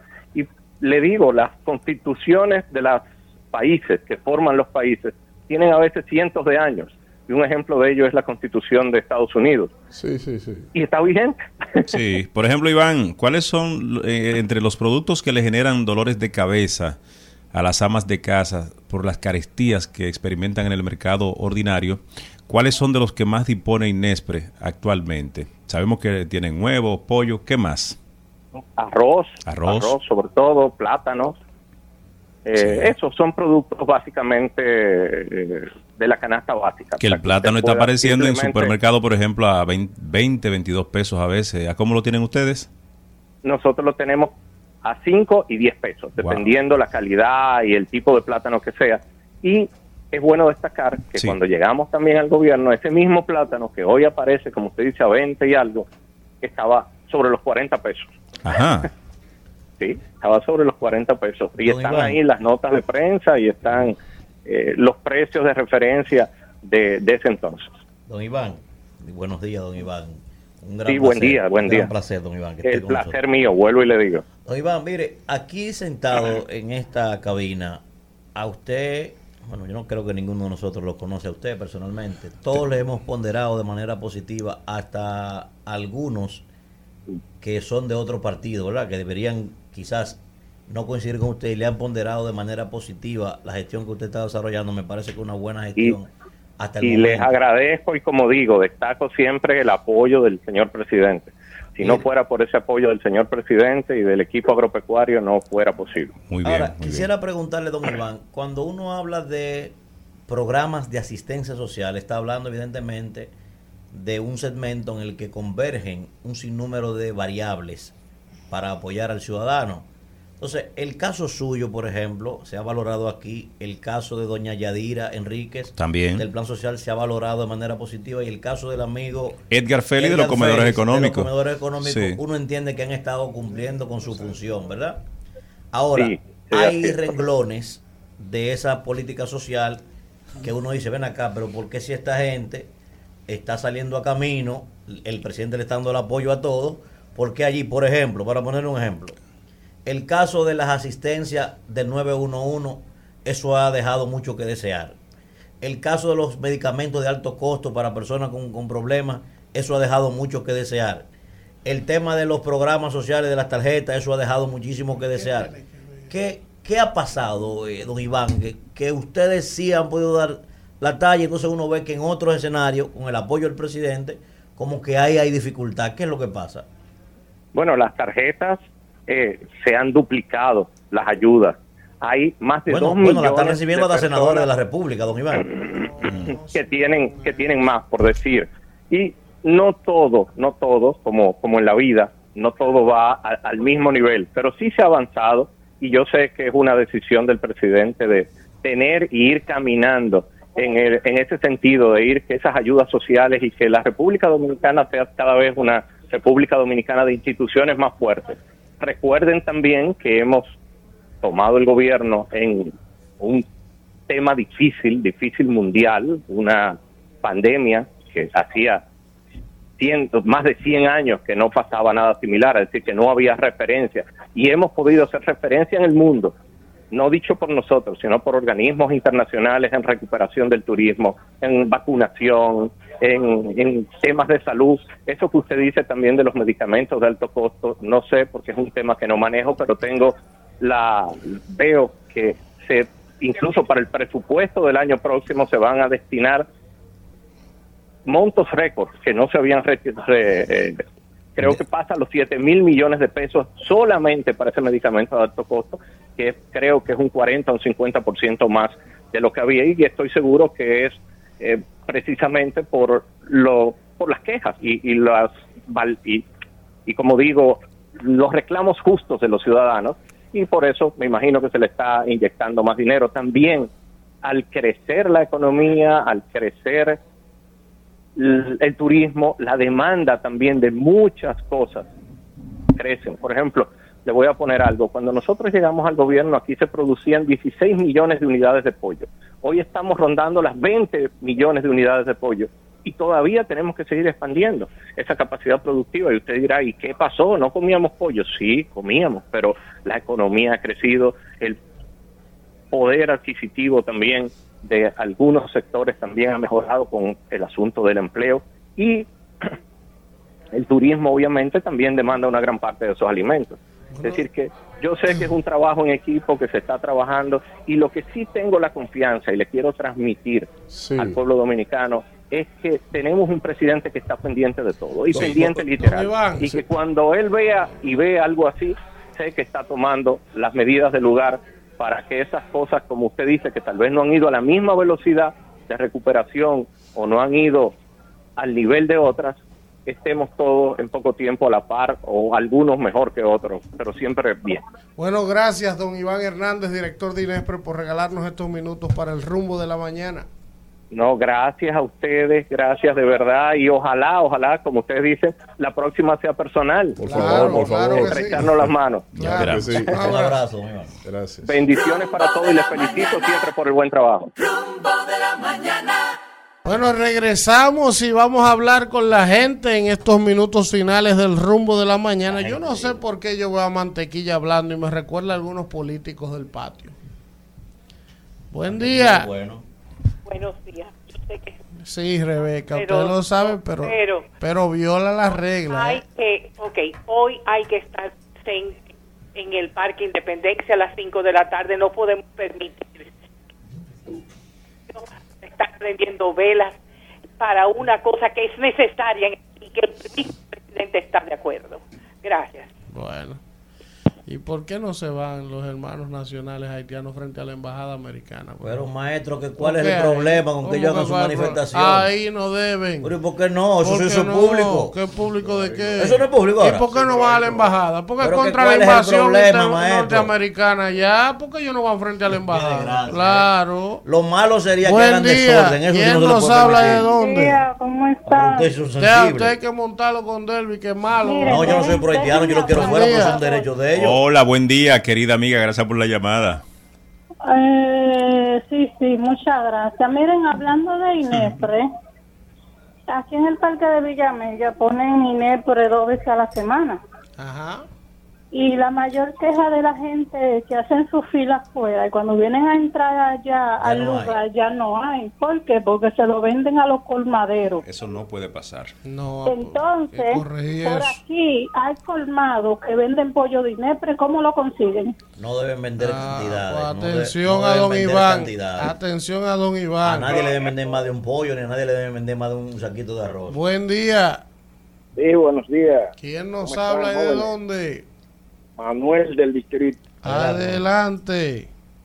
Sí, mire, aplaudo el comentario de Víctor Villanueva, en el que esposa de manera justa las ambiciones de poder y la falsedad de Danilo Medina al referirse al tema de la reelección. Aunque considero injusto su forma de referirse al presidente Abinader, pero lo entiendo. Como miembro de la FUCU es su trabajo. Exacto. Ahora bien, para ser justo, a Víctor le faltó destacar la sabiduría de Leonel Fernández. Vamos a ver. Si recordamos una entrevista con César Medina, Sí, creo que en el 2006 o 2007, sí. en la que Leonel decía que era partidario de dos periodos y nunca más. Lo Pues, dijo. pues aquel presidente que no fuera capaz de resolver las necesidades de la nación en ocho años no sirve para gobernar. Así dijo. Es sí. verdad que lo dijo. Pero, pero, pero, su sabiduría llegó a tal punto de que con el con, con el plan de, eh, eh, sí, eh, eh, de- con, con este Agiliza, eh, Manuel. No, pero sí. no, no lo quite. Don Manuel, eh, de- ¿puedo ponerle un, corbata, pie, un la pie de amigo a lo corbata que usted está diciendo ahí, don Manuel? Porque para mí es un privilegio coincidir un día para mí hoy. es- Yo me voy, de- después de esta llamada yo me voy. Eh, pero, pero mire, don Manuel, que igual, en aprecio y afecto siempre. Del pacto, del pacto, del pacto Sí. de las corbatas ro- rosadas, azules. Azules, que se dividieron los de las poderes. corbatas azules, Sí. sabiamente, Leonel eh, fue habilitado nuevamente. Gracias, don no, Manuel. No, mire, eh, sí, de manera sucinta.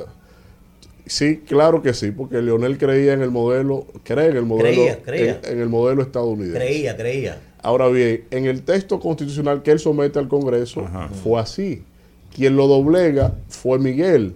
Lo del nunca jamás fue una capciosidad de Hipólito Mejía Sí, pero sí. cuando modificó en el 2002 como la misma que tuvo que utilizar Danilo Medina cuando modificó en el Yo 2015. entendí la interrogante de don Manuel. Él lo que decía ¿Usted es. es Manuel o el señor? No, él lo que decía es, un hombre que decía que los problemas de la nación No. se resuelven con ocho años, gobernó Ahora, 12. ¿qué hizo Leonel cuando Gobernó tenía 12? vigente la es constitución del 2010, el No, no, no. 2012? Eso es un tema de convicción, Víctor. ¿Qué Eso no es hizo un tema de constitución. ¿Pero qué hizo él? Eso no es un tema de constitución. Y de coyuntura. Yo he dicho, mira, yo he dicho. No, no, eso no es de coyuntura. La, La coyuntura, gente, la- la coyuntura la es oportunismo. Si yo me gente. convirtiera en presidente de este país, lo primero que hago es, lo primero es mandar un proyecto. El mismo día que me juramente ahí, dejo un proyecto ahí, digo, una cláusula pétrea para acabar con ese tema. Porque si, porque si toda mi vida he criticado ese tema de la relación presidencial, no puede ser que, que me convertí en presidente a la circunstancia Yo soy, y lo dije, yo soy reeleccionista. el cambio Vamos, de idea. vamos con la gente. El cambio Con de idea por conveniencia. La gente verdad. tiene derecho a cambiar de idea. No, eso no es verdad, eso es oportunismo. Ah, bueno. Eso es oportunismo. bien. Usted tiene que hablar de lo que usted cree. Buen día. ¿Quién nos habla y de dónde? Don Manuel tiene Buenos razón. días, Elvis y todo el equipo. Saludos, Adelante. Sandy. Adelante. Sandy. Elvis, estamos invitando a los municipios de Santo Domingo Este y del país a disfrutar totalmente gratis, eh, gratis de la tercera versión del Festival Folclórico Internacional Fradique Lizardo. Este año será dedicado al maestro del folclore dominicano, Dagoberto Tejeda, del 28 al 30 de, de octubre, El en la parada de la de cultura. YouTube. Así que ahí lo esperamos a todos, no solo los municipios de Santo Domingo Este, sino al país completo. y es totalmente bien. gratis. Sandy, mira, a propósito de Sandy, de Manuel Jiménez, oigan esta. Me han contado ayer que el señor de titulación de tierra, ¿cómo es que se llama? El que está en titulación de tierra. Mérido Torres. Mérido Torres tenía una actividad Sí. en Santo Domingo Este, de creo de una, entrega- una entrega de títulos. En el Tamarindo, eso era. El Tamarindo, en ¿Qué? Santo Domingo Este. Eso No por eran allá. los por- por- eso es, no. ¿Eh? No eran los guaricanos, ¿verdad? Eso es por ahí, Bueno, cerca, pero- eso es cerca de los guaricanos, No, por ahí. pues, pues fue otra actividad, no fue la misma. Ah, no, guaricano no, eso es. Guaricano para acá. Eso es cerca de. de, de- El caso De es que me cuentan que Don Mérido Torres tenía una actividad, no sé si era de entrega de título de que en Santo Domingo Sí. Este. Y entonces ha invitado al alcalde Manuel Jiménez a la actividad. Bien, como debe de ser. Y cuando el señor alcalde Manuel Jiménez llegó a la actividad y que eso se fue abajo haciéndole bu. Bu. Bu, la gente, bu, fuera de aquí. Seguro. fuera. Y don En serio. Mérido Torres tuvo que pedirle a los presentes que por favor respetaran Mm. al alcalde. Tú Que estás no hagan jugando, eso. maestro. Me lo contó una persona que estaba ahí. A mí me gustaría que te manden video porque don Manuel No, Jiménez en este momento no. lo que cuenta es con una aprobación Porque, porque la persona quién? que me de, dio ese de dato, amplios sectores de la que la persona que me dio ese de la dato nómina. es una persona 100% confiable. yo confío estaba en ti. presente en la actividad. Ahora, si es mentira, ahí No. habían cientos de personas. Lo que pasa es que en una muchedumbre Ajá. tú no puedes diferenciar claramente a ¿Un veces. bu? Tú no sabes diferenciar a veces si Un es un bu masivo. Un bu eh, colectivo. ¿y ¿Qué sabes tú si era Hoy no te estoy diciendo La que- gente, no sigamos. ¿Qué ¿Tú sabes quieres que te diga quién me lo dijo? ¿Qué sabes tú si era una bienvenida? Buen día. de aquel lado el maestro está en segundo lugar. Está bien. Buen día. ¿Quién nos habla y de dónde? Es una encuesta que yo vi. El maestro está en segundo lugar. Claro, si hay dos aspirando. Hay dos aspirantes. Quizá el que dio la fuente se confundió. ¿Quién nos habla y de dónde? Se confundió. con- Alejandro Martínez, de aquí para allá. Adelante, Alejandro. Yo una pregunta para esos que hablan de cómo y cuándo pueden definir o determinar que en un periodo de 4, 8, 12 años, 20 años, se puede resolver los problemas de cualquier país donde los Estados Unidos le tomó ve- 200 años convertirse en la nación que son. O sea, pedirle a Leonel Fernández o a cualquier candidato o presidente o aspirante que resuelva en un periodo de 12 años, 14, 20, 30. No, no, que porque el debate no es. El, El debate, debate fue el debate no que que él en un momento planteó eso, él lo dijo. Él no, en el comité Eso- político, eso, se- eso eso se decidió en el comité No, no, político. pero él lo dijo en una lo entrevista, sepa, que, es fue lo que Manuel cuestionaba, él. Claro. Él lo planteó. Acabo yo pregonado eso Buen también, día. no puedo yo cambiar de idea ¿Quién nos habla y de dónde?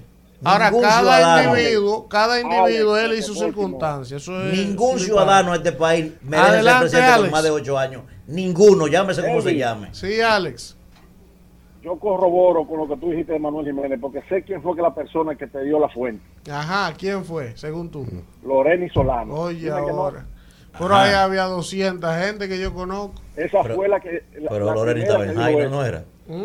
Loreni estaba en Jaina. No, no, no. Esa fue.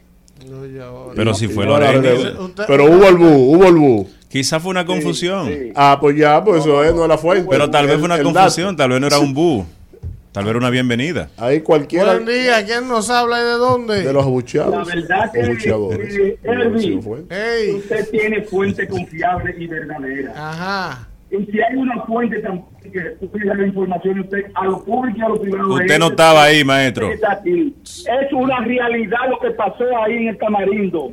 Ahí. Y en, ca- y en muchas de las actividades que llega Manuel Jiménez, también lo están abucheando. Ay. Manuel, no quiera esconder la realidad. El, el PRMista se la pasamos al PRMista, pero a ti, Manuel, a nosotros los municipios de aquí. A mí, pero yo no, yo no estaba ahí. Yo no estaba ahí. De que le dice Manuel Bu. Yo no estaba ahí. to- eh, eh, Fidel, yo no sé de eso. Buen día, ¿quién nos habla y de fue Elvin que dio dónde? esa Muy buenos días, ¿cómo están, muchachos? Adelante. Adelante. Lo apoya usted, que esos haitianos no tienen que hacer nada en el Parque Independencia en este país.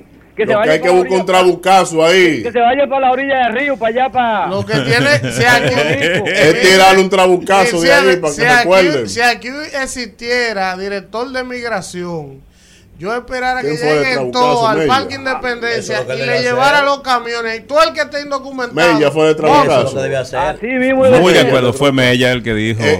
Un Mella que aparezca ahí con trabuco.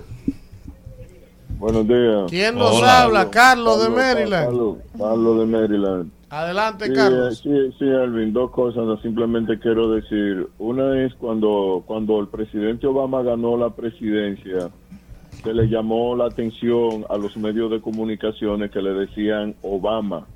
Entonces el departamento ético de la, de la presidencia, le- a, a las emisoras, que por favor se le diga el presidente Obama. Cuando tú tenías el debate con Víctor sobre, sobre los presupuestos que se van a dar para la región este, tú mencionaste como cinco veces el presidente Luis Abinadel. Víctor dice Luis, ¿tú entiendes? Entonces, eso, e- esa parte, esa parte ética, civil, eh, Luis es el presidente de la República La investidura Dominicana. hay que Eh, respetar. Entonces se le debe decir presidente. Mientras tú decías el presidente Luis, Víctor decía Luis. Sí, que ¿Me él se- entiendes? Perfecto, Entonces, lo asumo ahí, eso muy yo lo válido. vi- Eso yo lo vi cuando Fox tenía una anticampaña con Obama, Sí. con Obama y el departamento de ética de la presidencia Lo- los obligó. Sí, porque lo querían minimizar. Sí. Déjame evitar que el departamento de ética, Doña Milagro, me, me- me corrija, porque prefiero la corrección tuya. Buen día, Buen día. ¿Quién nos habla y de dónde? buen día mis hijos. Y El entonces, promotor. Tranquilo, don Manuel, ¿cómo está todo? Muy bien y contento porque Abrazo. se me hace, se me hace difícil entrar ya, la familia está creciendo más de de una forma exponencial. Así es. Entonces, el compañero del PRM que estaba exponiendo en su comentario, Sí, sí. meter preso, de, meter preso a los banqueros. Ah, pero tú quieres que medio, medio Senado se va, medio Cámara de Diputados se vayan presos. ¿Cómo? ¿Tú, tú no oíste? No, Que honestamente tú no. estabas hablando de que, que a los banqueros. Te lo repito, francotirador. Ajá, dígale. Óigase, si usted quiere que los banqueros lo metan preso a los que van a los programas, a difundir su lotería, lo metan preso. Sí. No vamos a quedar sin diputados, sobre todo del PRM, la mayoría. No, lo que yo digo es que es una falta de respeto a la inteligencia humana que un carajuete venga una hora antes a decir en un medio de comunicación que tal número va a salir sin tener ningún expertise científico. Eso las autoridades tienen que corregirlo. Buen día. ¿Quién nos habla y de no se dónde? reelige para que después no José de. Villaconsuelo. Ajá. Adelante, José de Villaconsuelo. 26 se me sale He oído varias veces al señor Fidel Guzmán Sí. pedir que metan preso al comité político del PLD, pero él se le olvida que su líder era el presidente de ese comité político. Así que él, por omisión o comisión, también debe ir preso. Bueno. La Buen responsabilidad día. penal es individual. ¿Quién nos maestro. habla y de dónde? Rumbosos, ¿cómo están? Adelante, León de Manhattan.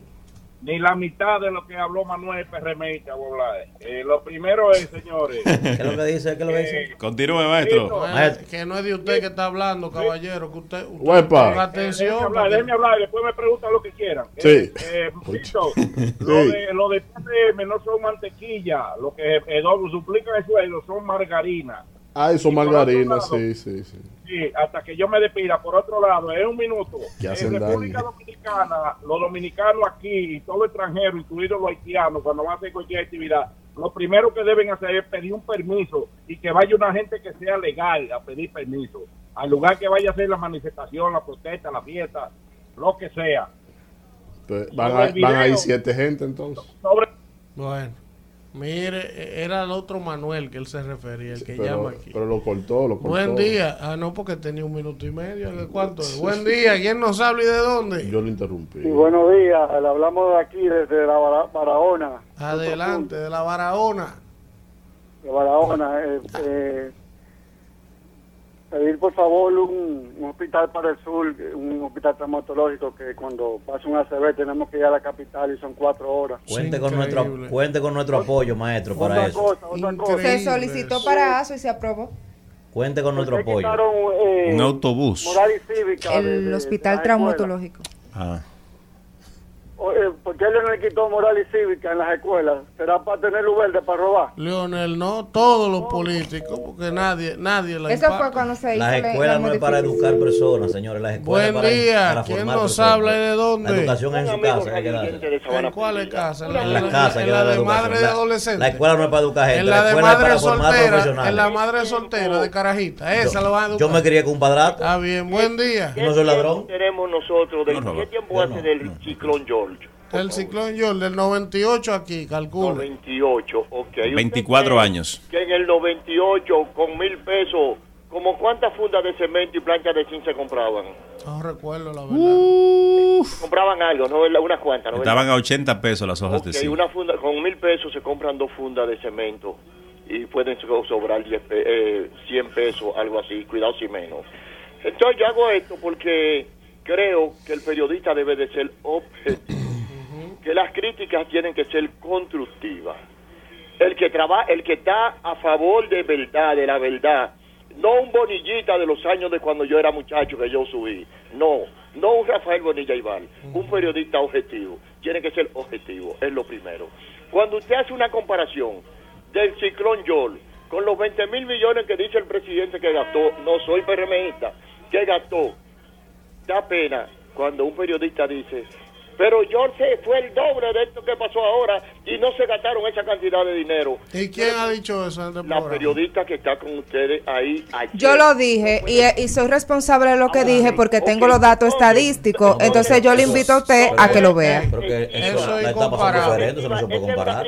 Yo no, eh, perdón, yo no lo com- yo no lo comparé textualmente. Yo dije, aquí se destruyeron 54 puentes cuando el huracán George entró por el sur, afectó más de largo. 12 Hablen- provincias a lo largo. hablen Entonces, lo que dije es, en el eh, con, con 54 puentes destruidos, afectando más provincias, destruyendo la productividad, se gastaron 36 mil millones es de pesos.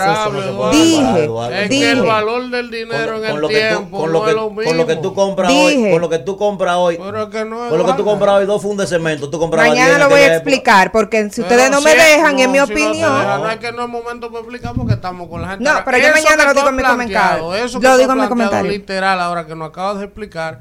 Si esa es la base del eso no. comentario, no. se puede comparar. Lo traigo Porque mañana en mi comentario y lo tiempo- calculamos aquí. Está bien, pero, Pero el no valor del tiempo en el dinero es Tú, incomparable. tú Buen día. mídelo con el respecto al PIB. Buen día, ¿quién nos habla y de Claro. dónde?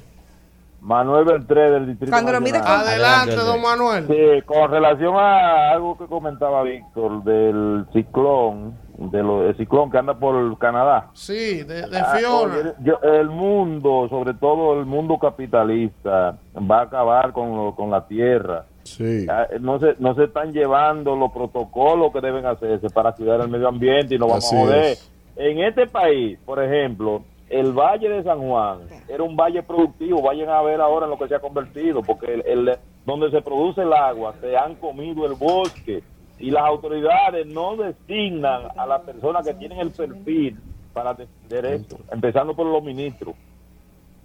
Bueno, gracias, hermano. ¿eh? Buen día, ¿quién nos habla y de dónde? Vuelvo a lo mismo, solamente critique lo, critique lo que Baja el radio, maestro. mire, Baja el radio. cuando usted cuando Maestro. usted Baja el radio, maestro. hizo el comentario de ayer, usted tenía, cuando usted hizo el comentario de ayer, Ah, pero el es mismo amigo. al comentario que usted No, está no, no, ya te llamó, ya te planteó su, su Se le- posición. se le La última, ahí. buen día, ¿quién Eso- nos habla y de dónde? Buen día, ¿quién nos habla y desde dónde? Habla Merky del ensanche La Fe. Adelante, Merky, la última.